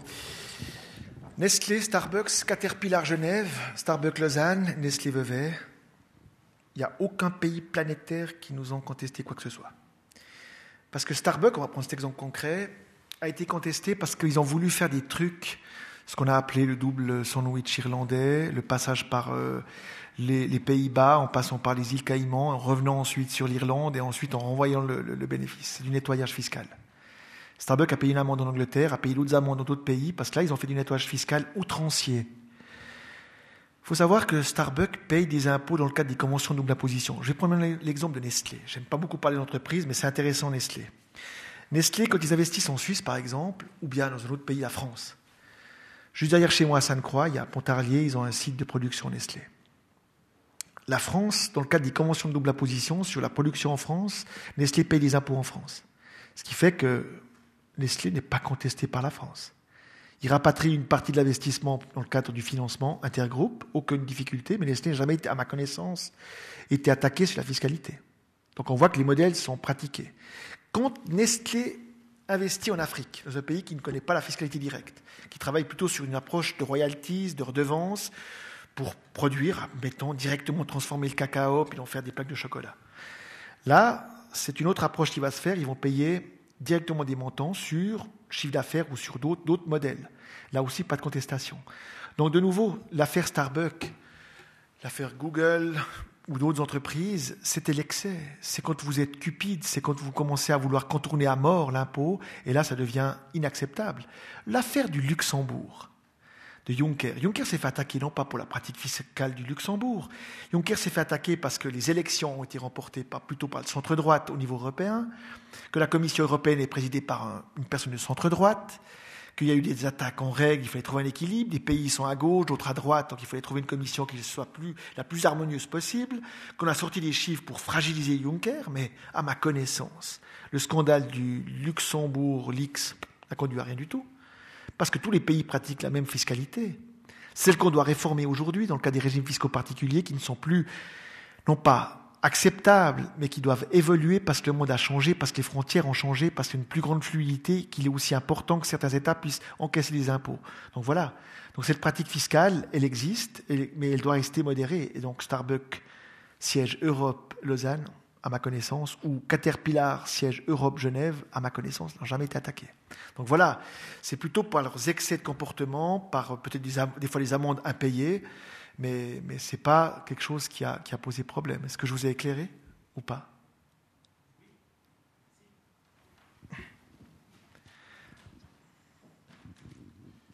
Oui, merci pour votre exposé. Je crois qu'il me reste peu de temps pour devenir un contribuable heureux. Je vais me dépêcher d'essayer d'atteindre ce stade. Dans les chiffres que vous avez cités, euh, si je compare les 45% d'imposition en France avec les 27% d'imposition en Suisse, est-ce qu'on ne devrait pas aussi comparer les prestations qui sont incluses ou couvertes par ces, pourcentages? Parce que si d'un côté, par exemple, la sécurité sociale est incluse et qu'on a les assurances maladies à payer euh, en plus des 27%, ça change fondamentalement les choses. Vous avez raison, on peut le faire. Tout d'abord, il faut savoir qu'il y a peu de gens qui sont à, à, des taux maximaux. Les gens sont plutôt sur des taux entre 15 et 17% donc c'est pas les taux maximaux, c'est sur des revenus qui dépassent le 1,5 million de revenus nets. Donc il faut déjà gagner beaucoup d'argent et dans la pyramide de distribution statistique, il y a peu de gens qui payent l'impôt maximal. Donc c'est un premier élément. Donc en France, on est très vite, à partir de 100 000 euros, 150 000 euros, on se trouve très vite dans des barèmes très élevés. Mais c'est vrai, dans l'absolu, on devrait tenir compte aussi de la question qui touche à l'assurance maladie. Quoique l'assurance maladie est en partie déductible fiscalement, donc elle a aussi une, répercussion sur euh, la capacité contributive, puisqu'on en tient compte, hein, les cantons déduisent, la Confédération aussi admet certains pourcentages, mais c'est vrai qu'on devrait aussi un petit peu élargir. La question de la santé, la Suisse l'aborde par une autre approche. On l'a toujours abordé par, le financement de la prestation pour elle-même, et là aussi, il faut qu'on ait ce débat. On a vu que les primes sur la Châtelle ont beaucoup augmenté euh, pour 2016, ont beaucoup augmenté. Vaud, on est, plus bas parce qu'on a eu déjà cette, ces augmentations euh, précédemment. Mais il y aura un débat de société qu'on devra se poser. Qu'est-ce qu'on veut comme prestation dans le domaine de la santé et jusqu'à où on est prêt à payer pour potentiellement un jour être pris en charge au niveau de la maladie? Moi, je pense que 4 500, 5 000 francs sur un revenu de, de, 60 000, 70 000 francs, ça reste raisonnable. Par contre, si j'ai seulement 45 000, c'est là où l'État doit commencer à aider au travers de subventions qu'on peut donner à la personne pour atténuer la prime qui pose problème entre la capacité contributive. Et c'est par ce biais-là qu'on fait aussi une aide. Aujourd'hui, dans le canton de Vaud, vous avez une personne sur trois qui a une aide d'État pour les primes à l'assurance maladie. Donc là, c'est par ce biais-là qu'on atténue la ponction et qu'on aide quelqu'un. Et on retombe sur cette notion de capacité contributive et d'allocation de moyens du revenu. Mais c'est vrai que le cumul, on devrait, si on voulait comparer point pour point entre la France et la Suisse sur les ponctions, ce qui pose problème en France, c'est c'est pas tellement cette comparaison-là qu'il faut avoir, c'est que quand vous commencez à monter dans les barèmes, ils ont commencé à être excessifs dans les barèmes. La taxe à 75% ou l'impôt initialement pensé à 75% devenait une aberration. Vous fuyez avec effet immédiat parce que ce n'était pas 75%, c'était 84%, mais pourquoi pas à la rigueur payer l'État pour que vous puissiez travailler? Pourquoi pas? Ça venait tellement aberrant. D'ailleurs, M. Hollande l'a compris. C'était une rhétorique de, campagne. Il s'est trouvé piégé parce que c'était un engagement qu'il a pris. Et puis il a trouvé après un échappatoire en, mettant en place cette taxe deux ans et en éliminant le plus vite possible. Qu'ont fait les entreprises pour contourner ce problème? Ils ont attendu deux ans avant de payer la prime de 1 million à la personne. C'est aussi une façon de contourner le problème. Mais pour revenir à votre remarque, oui, on devrait tenir compte aussi. En Suisse, aujourd'hui, la question des assurances, euh, de l'assurance maladie pose problème. On peut trouver des solutions par des aides individuelles à la personne pour atténuer, parce que c'est vrai que la maladie, on n'est pas tous égaux face à la maladie. On peut être très riche et toujours malade, puis inversement, euh, jamais malade. Et voilà, c'est le pauvre la même chose. Donc c'est clair que c'est un aspect qu'il faudra débattre et je pense que ça sera un enjeu de société massif ces, prochaines années. Parce que c'est vrai que on utilise beaucoup d'argent pour la science maladie dans les premières années de vie, entre 0 et 3 ans, pour différentes raisons, le prématuré ou autre, les, prises en charge. Pas grand-chose ensuite jusqu'à à peu près 45-50 ans, Là, c'est les accidents qui, interviennent, ou des fois une maladie chronique, mais c'est marginal. Puis après, ça commence de nouveau à remonter très fort à partir de 60 ans. Et donc, ceux du milieu payent beaucoup pour ceux du bas, les petits bébés, mais aussi ceux qui vieillissent. Et on sera tous un jour dans, le bout du ruban de la vie. Et le débat, on devra le prendre pour lui-même. Ça va être un débat qui sera très important. Qu'est-ce qu'on veut payer pour notre qualité de prise en charge sanitaire? Et puis en ayant à l'esprit que quand l'agent circule, c'est aussi la force de la Suisse, la fluidité. Un État démocratique n'aime pas du tout ceux qui épargnent. C'est sympa ceux qui épargnent, mais c'est dangereux pour l'État parce que l'argent ne circule pas, donc l'État ne peut plus prélever des impôts. Et c'est clair qu'on devrait avoir un débat, euh, de savoir qu'est-ce qu'on voudra dans le domaine de la santé, si on considère la santé comme un rouage économique, le pays qui consacre le plus d'argent à la santé, c'est les Américains, quasi 17%. Nous, on dépasse les 10% du PIB. Donc c'est un rouage économique, ce qui veut dire que implicitement, intellectuellement, simplification à outrance, un poste sur dix est affecté au domaine de la santé. Donc c'est les gens qui travaillent, qui payent les impôts, l'argent circule. Voilà. Mais après, c'est l'intensité, puis, le, modèle de, financement. Mais c'est juste, on devrait tenir compte aussi dans ces comparaisons. C'est pour ça que je ne les ai pas fait pays par pays, ça ne correspond à rien, parce qu'après, il faut venir dans l'univers où on paye des impôts et pourquoi on les paye. C'est le camembert que j'ai présenté de mon canton, où on consacre 100 francs et comment on les consacre et comment on les dépense. Une question ici Oui, merci. Si je vais être d'accord avec vous avec l'impôt heureux, puisqu'il est euh, soit progressif, soit euh, euh, plutôt à la baisse dans certains cantons et à certains endroits. Mais une chose me paraît injuste, et vous n'en avez pas parlé, c'est le problème des taxes. On remplace souvent des impôts par des taxes, et là, il n'y a aucune progression en fonction du revenu. Euh, chacun paye euh, la même taxe. Si, euh, vous-même et moi, nous roulons avec, euh, avec une voiture 1600. Nous n'avons pas le même salaire, mais nous devons payer, euh, nous devons payer la même taxe. Il en est de même pour la, la radio, pour, euh, pour Bilag, pour les sacs poubelles, pour les, les, autoroutes, etc. Donc il me semble que là, il y a une injustice quand même de vouloir baisser des impôts, mais d'augmenter les taxes, parce qu'il n'y a pas de dégression euh, ou de avec la taxe. Merci de cette question qui est fondamentale. J'en ai parlé à trois, quatre reprises, mais peut-être rapidement, je vais y revenir. Euh, tout d'abord, j'ai dit que les impôts écologiques, ne devraient pas dépasser les 4% du total de nos rentrées. Ce qui veut dire que sur à peu près 130 millions d'impôts, 130 milliards d'impôts qu'on encaisse aux trois niveaux, on ne devrait pas dépasser 4%. Ça veut dire, voilà, c'est 5 milliards, voilà, on va dire 5 milliards, 6 milliards, c'est égal. 3 en 3 et jusqu'à 10. Mais au-delà, vous avez raison, ça devient injuste, parce que ça sanctionne d'une façon égalitaire chaque citoyen. Quand c'est 2-3%, ça va, parce que l'impôt, l'impôt, guillemets, ou la taxe est affectée, et donc elle est utile pour modifier le comportement. Vous avez cité deux, trois choses en parlant du, sac poubelle, c'est une taxe. Il y a un bout d'impôt, il y a une taxe. Il y a les deux choses. Hein. Beaucoup de cantons pratiquent les deux. Mais le sac poubelle qu'on paye à l'unité, le but est quoi? C'est pour modifier votre comportement. Qu'on vous oblige à trier. Qu'on vous oblige aussi à être responsable sur ce que vous consommez. Mais c'est le rester petit. C'est clair, si, si je vous rends le sac 100 francs, pour celui qui a un revenu de 10 000, celui qui a un revenu de 100 000, le sac à 100 francs va poser des gros problèmes pour le financer. Donc le sac ne peut coûter que 1 franc, 2 francs, 3 francs. Et doit rester marginal. Et le grand total du grand total, on devrait rester au maximum à 4% sur les taxes. Ce profil-là, au maximum. C'est pour ça que ceux qui rêvent d'une société où l'écologie va prendre le dessus en matière de fiscalité se trompent. C'était prouvé, c'était testé, et ça devient vraiment totalitaire au niveau du modèle. Ensuite, ce qui différencie les trois grandes familles de financement d'un État démocratique, il y a l'impôt, qui doit être universel, et je l'ai dit, le débat rhétorique politique, c'est ce qui différencie écologistes les purs et durs, totalitaires, pour l'affectation de l'impôt, des socialistes ou, des radicaux qui, eux, sont pour l'universalité. L'impôt général, qu'il soit petit ou grand, on s'en fiche après. La gauche aura peut-être plus, la droite un petit peu moins, c'est égal. Mais l'impôt doit être universel et mis dans le pot commun pour financer les prestations, donc la fameuse main des, des impôts. Donc ça, ces impôts-là, c'est les grandes familles, c'est les grandes familles d'impôts qui doivent rester les plus gros. Ensuite, après, vous avez les taxes. Les taxes, généralement, c'est des compléments multiples et variés, mais qui sont là pour amener un peu de financement et puis aussi responsabiliser l'usager quand il demande quelque chose à l'État.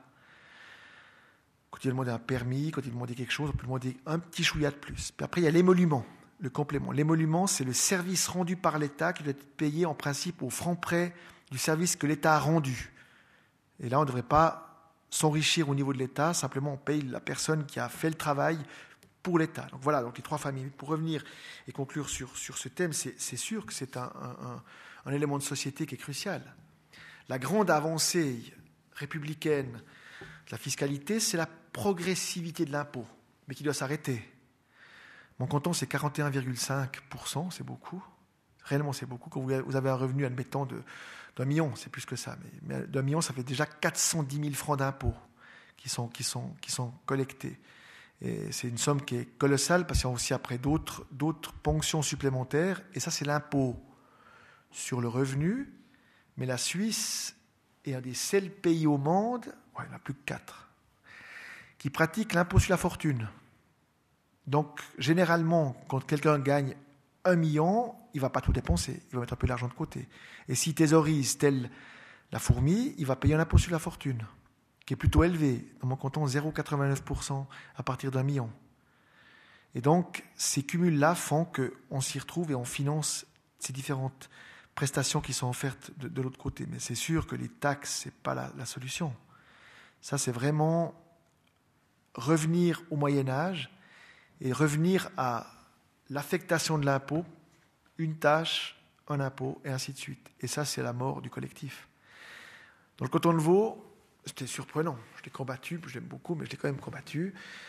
La femme du syndic de Lausanne, Madame Brella, s'était mis dans la tête qu'il fallait affecter la taxe sur les chiens.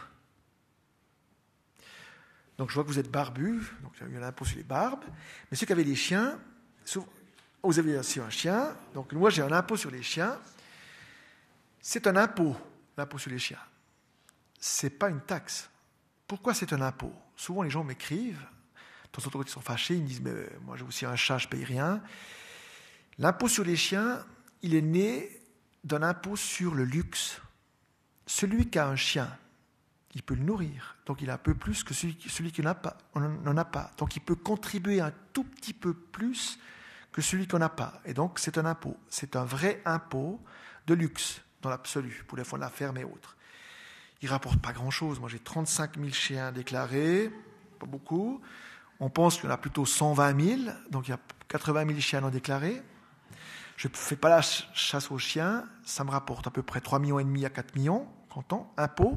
Cet impôt est versé dans tous les impôts, les 5 milliards et quelques j'encaisse. Et donc, il, fait, finance un petit bout d'un hôpital, d'une route, ou je ne sais pas quoi, universal, sur le principe d'universalité. Et Mme Brella voulait que cet impôt revienne à ceux qui le payent pour s'occuper des chiens. Ramasser des crottes sur les trottoirs, ça c'est une tâche communale, c'est une taxe. Ce n'est pas un impôt. Ou bien alors faire de la prévention dans les écoles. Ou bien faire des carrés pour que les chiens puissent euh, faire leurs besoins. Ça ne va pas. Non, pas du tout. Si chacun demande la part de son impôt, il faut pousser le sophisme et, l'affectation jusqu'au bout. L'impôt sur la fortune doit revenir à ceux qui le payent pour leurs propres besoins, leur propre accès à la culture ou je ne sais pas quoi, baisser le billet de l'opéra. Celui qui paye l'impôt foncier pour améliorer sa villa. Donc il faut, c'est ça le danger. Et ce débat, bon, l'initiative n'a pas abouti parce que, heureusement, et puis, je pense devant le peuple, ben, je ne sais pas si j'aurais gagné parce que les gens sont toujours amoureux de, leur euh, animal à quatre pattes, mais ça aurait été là véritablement une atteinte au modèle républicain de l'universalité. Et on aurait donc remplacé l'impôt par une taxe. Et ça, c'est pas très bon. Ça, c'est pas très, très bon sur la durée. Il y a beaucoup de gens qui poussent aujourd'hui. Il y a des gens qui poussent à, à ce qu'ils payent. Il y a des gens qui m'écrivent en me disant voilà, je paye 10 000 francs d'impôt je voudrais avoir pour 10 000 francs de prestations. Pour de vrai, ça m'arrive. J'ai 800 lettres par année de contribuables. Les pires années, puis 400 en moyenne. Je réponds à tout. J'adore ça. Puis généralement, j'ai pas de lettres d'insulte derrière parce que mes lettres sont longues. Alors je regarde déjà le profil du contribuable. Puis je dis oui, je vous remercie beaucoup, vous avez payé 10 000 francs d'impôt, vous êtes fantastique. Et puis je vois qu'ils ont un enfant. Alors juste la scolarité obligatoire, le plus bas niveau, c'est 7000 francs la moyenne par année. Puis plus on monte, plus, plus ça coûte. Gymnase, université, ça dépend dans quelle filière on va l'unir, ça monte jusqu'à 27 000. Il faut payer beaucoup d'impôts. Admettons que je prends la filière secondaire, on est pile poil à 12 000. Donc les 10 000 ne suffisent pas. La démonstration, elle est vite faite. Si c'est une personne qui vieillit, je vais lui regarder un petit peu les besoins qu'il va avoir sociétal, je vais lui souhaiter le bonheur le plus grand au niveau de sa santé, de jamais à l'hôpital, tant mieux pour lui. S'il passera jamais du temps à l'hôpital, c'est bien pour lui et c'est aussi bien pour le collectif. Mais je lui explique ce que coûte une personne de plus de 80 ans. J'ai en moyenne entre 600 et 800 personnes de plus chaque année dans le collectif des huitantenaires. Mais tout le collectif des huitantenaires coûte à la société vaudoise 56 000 francs par année, qu'on soit bien portant malade. Et tout de suite, quand les gens m'écrivent, puis je leur dis, ben voilà, je vous remercie beaucoup, vous êtes fantastiques, merci pour vos 10 000 francs, ils sont utiles au collectif. Ce que vous coûtez, vous, c'est beaucoup plus. Puis c'est là que les gens, après, souvent me remercient. Ils disent, écoutez, j'ai compris, je vous importunerai plus. Et c'est là où le débat de la fiscalité revient. Et c'est là où l'impôt trouve ses fondements du débat démocratique. Si je réponds à ce contribuable agressivement en disant c'est la loi, rien que la loi, toute la loi, vous n'avez qu'à payer, j'en fais un meurtri, un frustré, parce qu'il n'a pas compris le, rôle démocratique de l'impôt. Si je prends un tout petit peu de temps en expliquant, les gens se réapproprient la démocratie et l'impôt. Donc c'est ça le but souvent que, je mets en, place au niveau de cette pédagogie. Et c'est pour ça que le Danemark a raison de former tous les gamins en 12 et 14 à la fiscalité. C'est magnifique de former nos enfants à la fiscalité. C'est parler de démocratie. Le, modèle danois est un modèle qui vous inspire, si je comprends bien alors non, pas sur les taux, c'est un peu excessif. Ça pose d'autres problèmes parce que les Danois sont petits, petits pays comme nous, mais ils ont développé depuis 1945 un modèle social très fort qui est inexportable parce qu'il est, il est né d'une multitude de lois, de, de, de, volontés. Ils sont, le Danemark est quand même un marquisat, hein, c'est, des marges d'empire, ils sont, ils sont au nord de l'Europe, ils ont d'autres besoins, donc c'est pas exportable. Mais on voit en l'observant on faisait une analyse concrète que ça marche assez bien, que les gens au Danemark sont plutôt heureux de payer beaucoup d'impôts. Parce qu'ils s'y retrouvent aussi après dans Ils s'y retrouvent, mais c'est un long débat démocratique. Oui, merci. Vous nous parlez de, démocratie, d'équité, de l'impôt, etc. Est-ce que vous pourriez nous dire deux mots sur euh, les difficultés de répartition des, des dépenses de prestations, d'investissement de, l'État au travers du territoire? Vous me voyez venir parce que dans notre canton, il y a eu plusieurs études universitaires depuis de très nombreuses années qui montrent que les montagnes de châteloises ne reçoivent pas proportionnellement les investissements de l'État en fonction de, de leur contribution. Euh, ces dernières années, il n'y a plus d'études, probablement parce qu'on n'ose plus les faire, tellement les, déséquilibres sont importants. Et ça, ça pose un problème du point de vue de la cohésion dans ce canton. Je ne sais pas si vous avez quelque chose à nous dire là-dessus, si dans le canton de Vaud, enfin, etc. Bon, le, problème est peut-être un peu différent. Ici, le canton est très bipolaire. Donc, euh, l'exemple est encore plus prenant, disons, euh, prégnant que quand euh, il y a une grande ville et puis de nombreuses autres petites communautés. Je vais faire une pirouette pour répondre en partie à la, question, puis après je viendrai sur comment faire pour répartir l'impôt. Alors, tout d'abord, je pense qu'un collectif, s'il veut s'en sortir, il doit avoir des projets. Puis que l'État, entre guillemets, central, que peut être un gouvernement qui soit localisé en bas ou en haut d'un canton, euh, doit examiner. Donc déjà, le conseil que je vous donne, et ça je l'ai vécu, hein. moi j'ai vécu dans ma région de Sainte-Croix, où, où, je disais tout à l'heure à, à, table, on a partagé un sympathique repas, nous, on pensait, quand les grandes usines ont fermé à Sainte-Croix, 8000 habitants, 2000 ouvriers qui montaient de la plaine, on pensait que le jour où on n'avait plus d'ouvriers, on est passé à 4000 personnes, que comme on était tellement fantastique, que tout le monde allait venir chez nous pour investir et nous soutenir. Ça n'a pas été le cas. On nous a fait des promesses, mais voilà, c'est arrêté là. Il a fallu que, qu'on le comprenne. Il a fallu qu'on comprenne qu'il fallait qu'on ait, nous, à Sainte-Croix, des projets qui soient adaptés à nos besoins le cinéma, le, théâtre local, la maison des jeunes, les, petites structures, l'hôpital, euh, les MS. Aujourd'hui, on a investi trois fois plus que ce qu'on a fermé au niveau de, l'hôpital. On travaille aussi pour Couvet.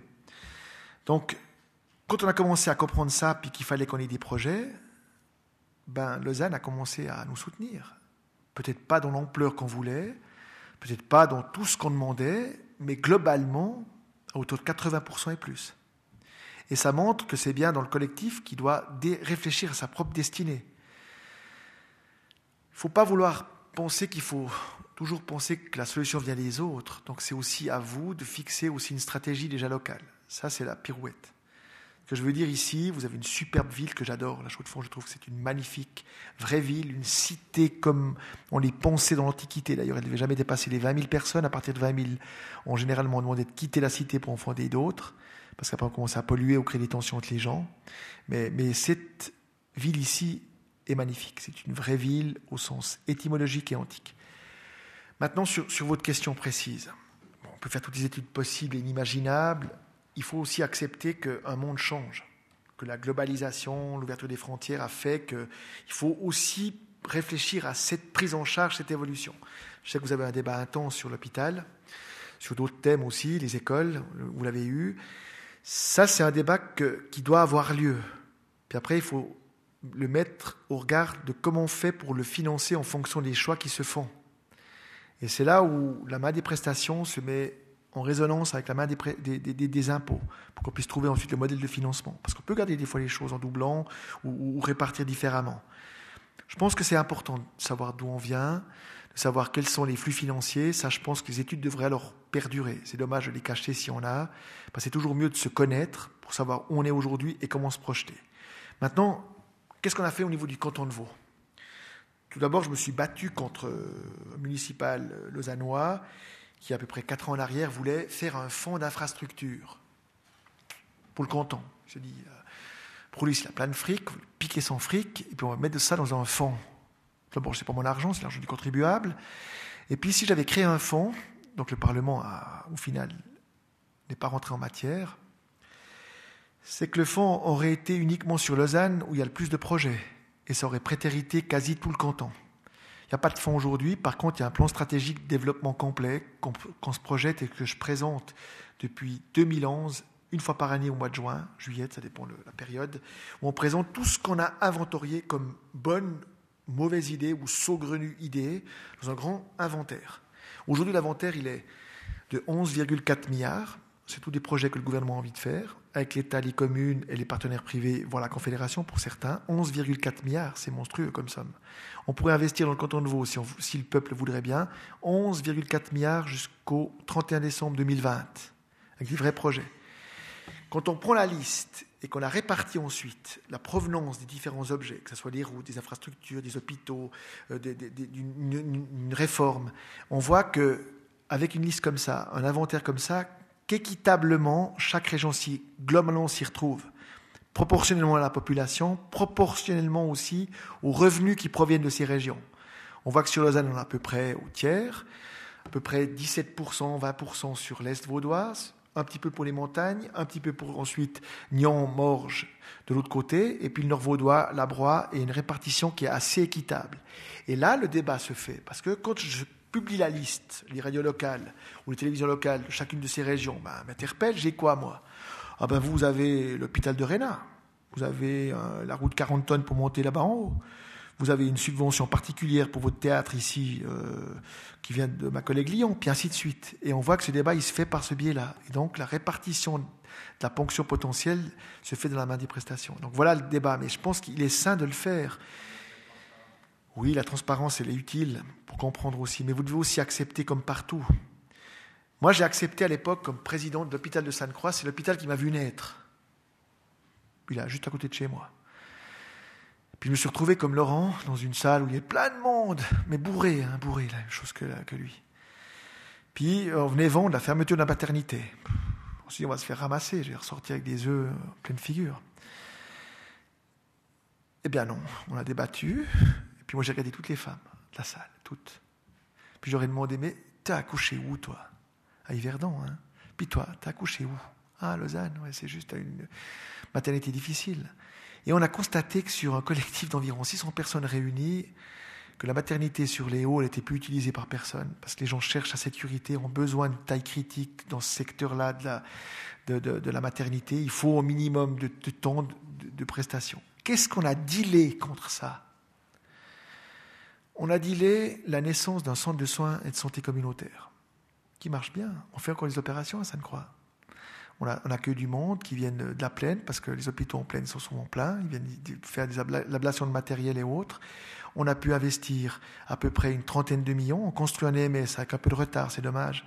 Euh, en face de chez moi, maintenant il se construit, 18 millions, plus 6, 24 millions qui se construit, juste en face de chez moi. Et, donc on voit que de par la perte de quelque chose, ça ne croit à gagner beaucoup plus. Parce qu'il y a eu tout d'un coup des projets. Et cette notion de transparence, de débat, mais bien sûr c'est dur. Croyez que je ne me suis pas fait engueuler ensuite en sortant de la salle, comme je pense présume Laurent? Mais ça fait partie du rôle.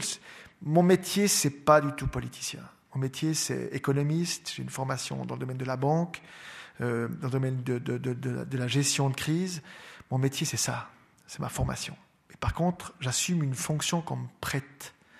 Et dans cette fonction-là, j'assume aussi la rhétorique du débat et donc la confrontation des idées et d'essayer de convaincre et de trouver des solutions. Puis voilà, temps en temps je gagne, souvent, des fois je perds, j'accepte de perdre.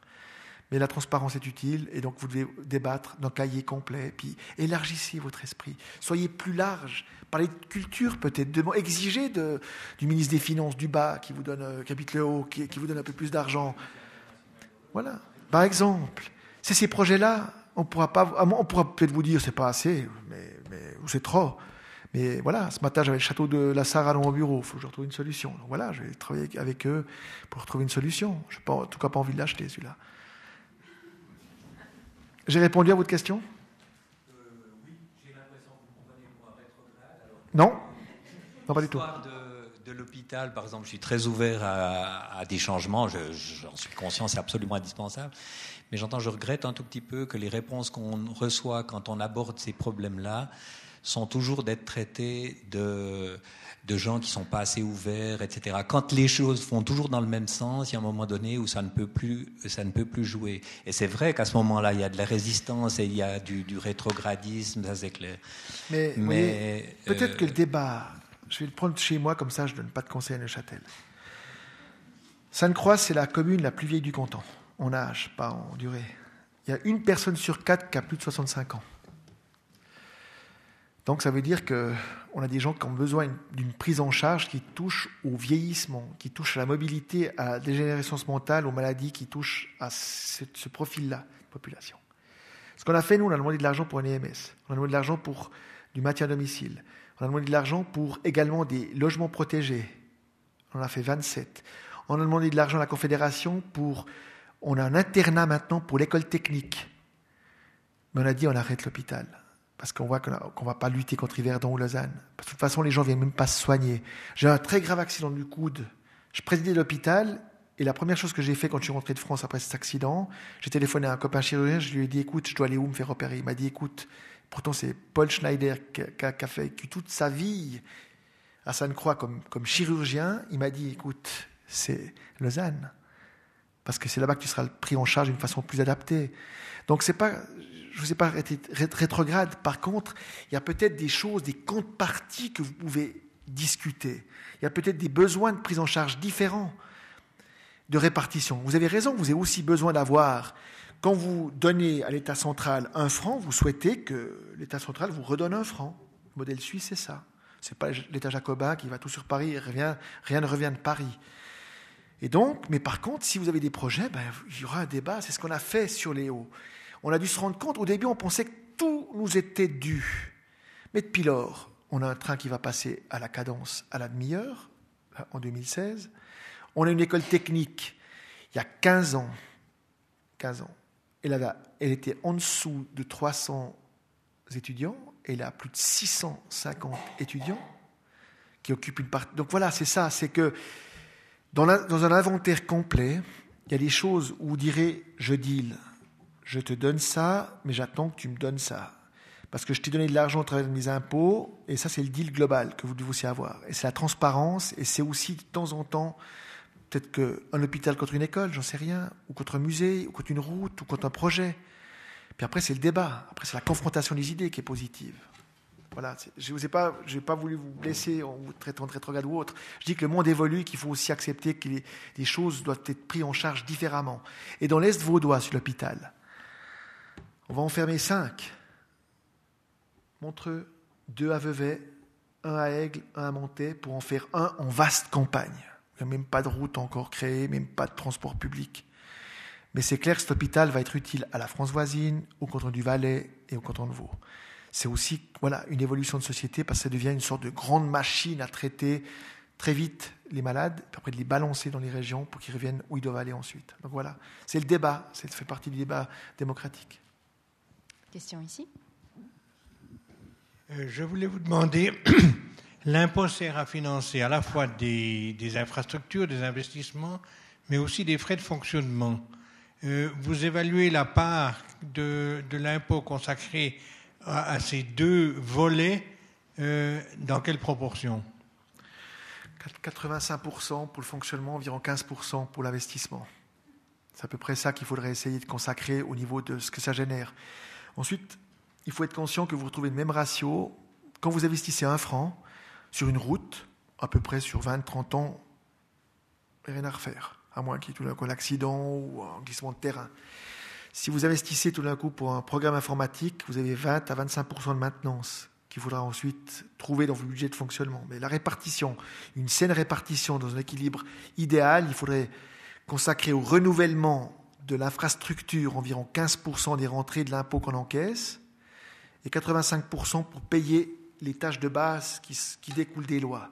C'est le ratio général qu'on devrait avoir à l'esprit, qu'on retrouve ensuite dans les modèles de, prise en charge, ce qui vient du, récurrent. Euh, des fois oui, des fois non. Aujourd'hui, on y arrive parce qu'on n'a plus de dettes. C'est vrai que quand j'ai commencé aux finances, c'était difficile. Hein. J'étais ministre des Finances quand j'ai repris ce dicaster avec une dette à environ 9 milliards, des perspectives qu'elle allait franchir les 10 milliards. Mais j'étais avant membre du Grand Conseil, député, président de la Commission des Finances depuis 1990. Donc j'ai accompagné aussi la période de, marasme vaudois, 17 années de déficit chronique. et là, on n'y arrivait pas. Là, on empruntait pour le ménage courant à peu près 200 millions, et on empruntait entre 150 et 200 millions pour l'investissement. Ce qui faisait qu'on avait en moyenne, en moyenne 400 à 450 millions, par année de déficit chronique sur les deux thèmes. Depuis lors, ça s'est, amélioré. Depuis lors, on n'a plus de dette, on a plutôt un peu d'argent à la banque, entre guillemets, de la trésorerie. Donc voilà. mais, mais il faut aussi accepter, ça aussi c'est important. Un État n'est pas une société privé. Un État, c'est nous. L'État est là pour garantir un équilibre dans les prestations offertes. Et on doit accepter qu'un État peut avoir des surpressions, des moments où il y a des bénéfices théoriques, comptables, puis des moments où il y a tout d'un coup des pertes, parce que c'est aussi à lui de juguler. Il doit aussi de temps en temps avoir une politique anticyclique, où tout d'un coup il doit pallier à un manque d'investissement, et c'est lui qui doit prendre le relais pour soutenir un, corps de métier ou soutenir euh, la commande d'État, par exemple. Donc voilà, et c'est pour ça que ces cycles, on ne peut pas être idéal. Parce que l'idéal, c'est quoi?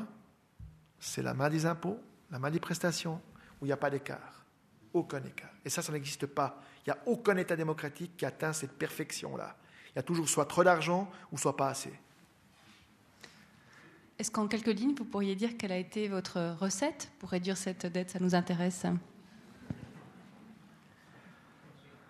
C'est de pas trop baisser les impôts. J'ai fait quand même quelques baisses.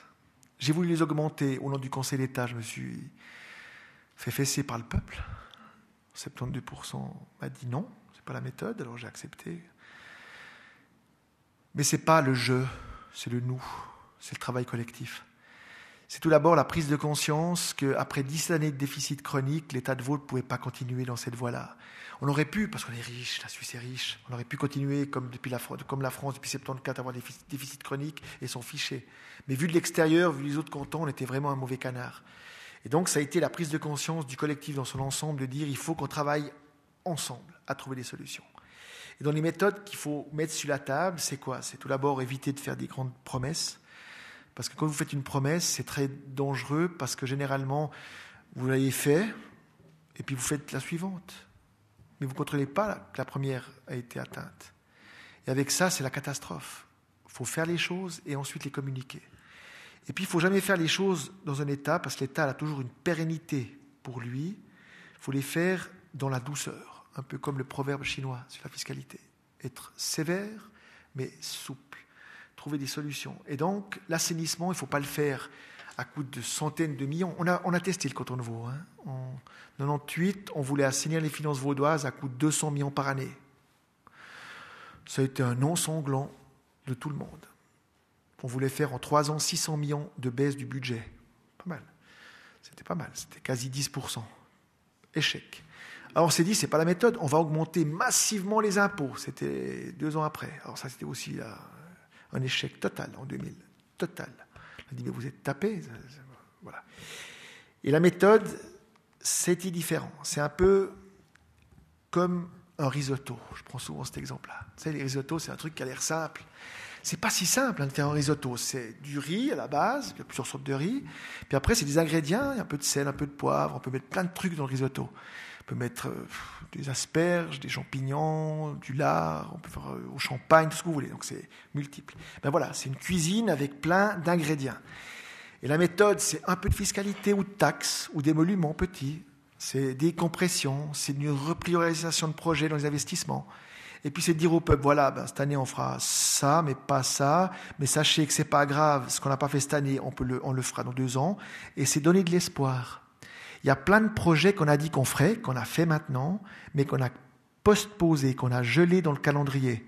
On a dit, écoutez, ça on peut pas. On doit le faire, mais on peut pas. Mais si tout se passe bien, dans trois ans, on le fera. Et le premier projet qui a été voté à l'unanimité par le Grand Conseil après plus de 20 ans de guerre fratricide euh, au sein du Parlement vaudois, c'est l'écale à Lausanne. Pierre Keller est quelqu'un que certains peut-être connaissent, quelqu'un de très, euh, très volubile, très euh, prolique. Il avait un magnifique projet, il avait trouvé un site, puis il me cassait les pieds tous les jours. Je dis, écoute Pierre, quand on sera riche, ou un peu plus riche, ton projet, on le fera. Et pendant trois ans, il n'est plus venu me voir. Et quand on a été prêt, on a présenté avec ma collègue Madame Lyon, publiquement, on a présenté au Parlement, on a acheté, on a vendu un projet de 12 000 mètres carrés, 12 000 mètres carrés, c'est l'ancienne usine Iril, on a investi, et c'est la première fois, après 20 ans, que le Parlement vaudois votait à l'unanimité une dépense d'investissement. Donc voilà, des fois, il y, a il y, a des choses où on peut faire des trucs, puis des fois, il faut les geler sans les tuer, mais en les déplaçant dans le calendrier. Donc voilà la méthode. Et puis beaucoup, beaucoup dialoguer, puis aussi accepter des fois de perdre. Accepter que de perdre, c'est pas grave. On recommence. Quand j'étais le 17 avril 2005, il y avait neigé un mètre à Sainte-Croix. J'ai pas pu aller à Lausanne. J'ai demandé à ma collègue Lyon de faire la conférence de presse à ma place sur les impôts. Elle connaissait rien. Donc j'ai fait par téléphone pour dire que j'avais perdu. J'assumais au nom du gouvernement. J'avais perdu. Le, le, 17, je me rappelle, parce que c'est le jour d'anniversaire de mon fils, donc on était bloqués. Je peux à Lausanne à cette conférence de presse où j'étais vraiment, vraiment fessé avec euh, les autres membres du gouvernement. C'est la hausse fiscale qui était petite, 45 millions seulement. C'est pas grand-chose. Puis les impôts qui étaient vraiment bien calibrés, on demandait aux riches de payer un petit peu plus, aux riches étrangers. Mais ils ont quand même dit non, pas eux, le peuple vaudois. Le 18, séance de crise au gouvernement. Le 19, on sortait non pas 45 millions de mesures coercitives pour punir ceux qui n'ont pas voulu la hausse d'impôts, mais une quinzaine de millions d'économies sur le budget courant. Ce n'était pas 45, c'était le tiers. Mais c'était le signal qu'on donnait ici en 2005. C'est ça. Mais je ne suis pas à l'abri d'avoir de nouveau des problèmes avec mes collègues au niveau budgétaire. Il faut rester modeste en sachant qu'il y a des hauts et des bas. Et voilà, c'est ça la méthode qu'on a. Et puis quand le canton de Vaud a été, vous avez parlé de cette note, ce rating. En 2003, j'ai dû, au nom du gouvernement, demander le rating pour financer la BCV. La BCV a des problèmes financiers. Je venais de cette banque, c'était cool. C'était pas très amusant, hein. C'était grave. 2 milliards qu'il a fallu lever de fonds. 2 milliards, c'est comme si la Confédération devait lever 20 milliards pour, pour une banque. Elle l'a fait pour l'UBS. Donc nous, on a dû faire ça, lever dans l'urgence 2 milliards. Mais pour lever 2 milliards à des taux négociés vraiment très bas, de 93%, il a fallu demander un rating à son arène bourse pour avoir vraiment, pour savoir où on était. La note que nous avons eue à ce moment-là, c'était A. A, c'est pas mal, c'est mieux que triple B. Mais A, ça nous mettait au même niveau que la Grèce, j'en ai pas parlé à ce moment-là. La Thaïlande, j'en ai pas non plus parlé. J'ai pris le Botswana. J'ai le canton de Vaud, on est comme le Botswana, c'est pas mal. Parce que le site internet du Botswana, il se compare à la Suisse. Donc vous voyez, c'est pas mal. On n'est ni bon ni mauvais, on est moyen. Sauf qu'il y avait plein de cantons qui étaient double A ou triple A. En 12 ans, on a passé de A à triple A. Il n'y a plus que 4 cantons suisses il n'y a plus que 10 pays à l'échelle planétaire qui sont triple A. Même la France a été encore reculée la semaine passée. Alors voilà, donc c'est un travail. Cette comparaison de la note, elle était pour nous. Pour nous. Tout ce qu'a fait Sonarène pour, c'est pas pour le public, c'est pas non plus pour la banque qui nous finance. C'était déjà pour nous-mêmes. Ça, c'était aussi un outil de discussion. Quel remède Est-ce que nos impôts sont bien calibrés? Comment faire pour financer les prestations? Et ça, c'était beaucoup d'humilité de cette note. Après, on a dit, on va travailler ensemble, la droite avec la gauche, on va trouver un chemin, on va s'engueuler souvent, mais au final, au sein du collège, on communiquera main dans la main, c'est ce qu'on fait depuis maintenant plus de 15 ans. Donc voilà la méthode, mais il faut rester humble parce qu'il faut aussi un peu de chance pour aussi arriver à, à cet objectif. Pour terminer, puisqu'on arrive au bout de cette soirée, dans ce que vous dites, il y a quand même une chose qui ressort, c'est la continuité. Le fait de pouvoir euh, agender les choses, ça veut dire qu'il y a une continuité malgré les difficultés. Le peuple vaudois vous, avez, vous a fait confiance et a maintenu cette confiance euh, parce que voilà, probablement pour des, bonnes raisons. Mais c'est vrai qu'il y a une continuité. C'est parfois peut-être le problème avec euh, le politique, c'est que ben voilà, les fins de législature parfois marquent la fin euh, de la carrière d'une personne, en tout cas de, à ce, poste-là.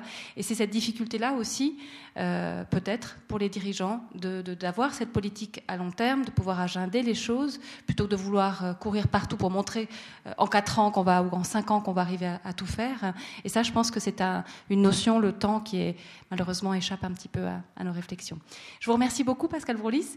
Et voilà, moi j'ai envie de vous donner rendez-vous dans un an pour votre prochain livre parce que ça m'intéresse euh, beaucoup de réfléchir avec vous sur le pouvoir. Et en tout cas, dans l'immédiat, euh, votre livre sur l'impôt heureux est à, disposition du public. Et bien sûr, si vous souhaitez prolonger les discussions euh, sur la démocratie, l'impôt, etc., le bar est ouvert. Merci beaucoup, Pascal Broulis. Merci beaucoup.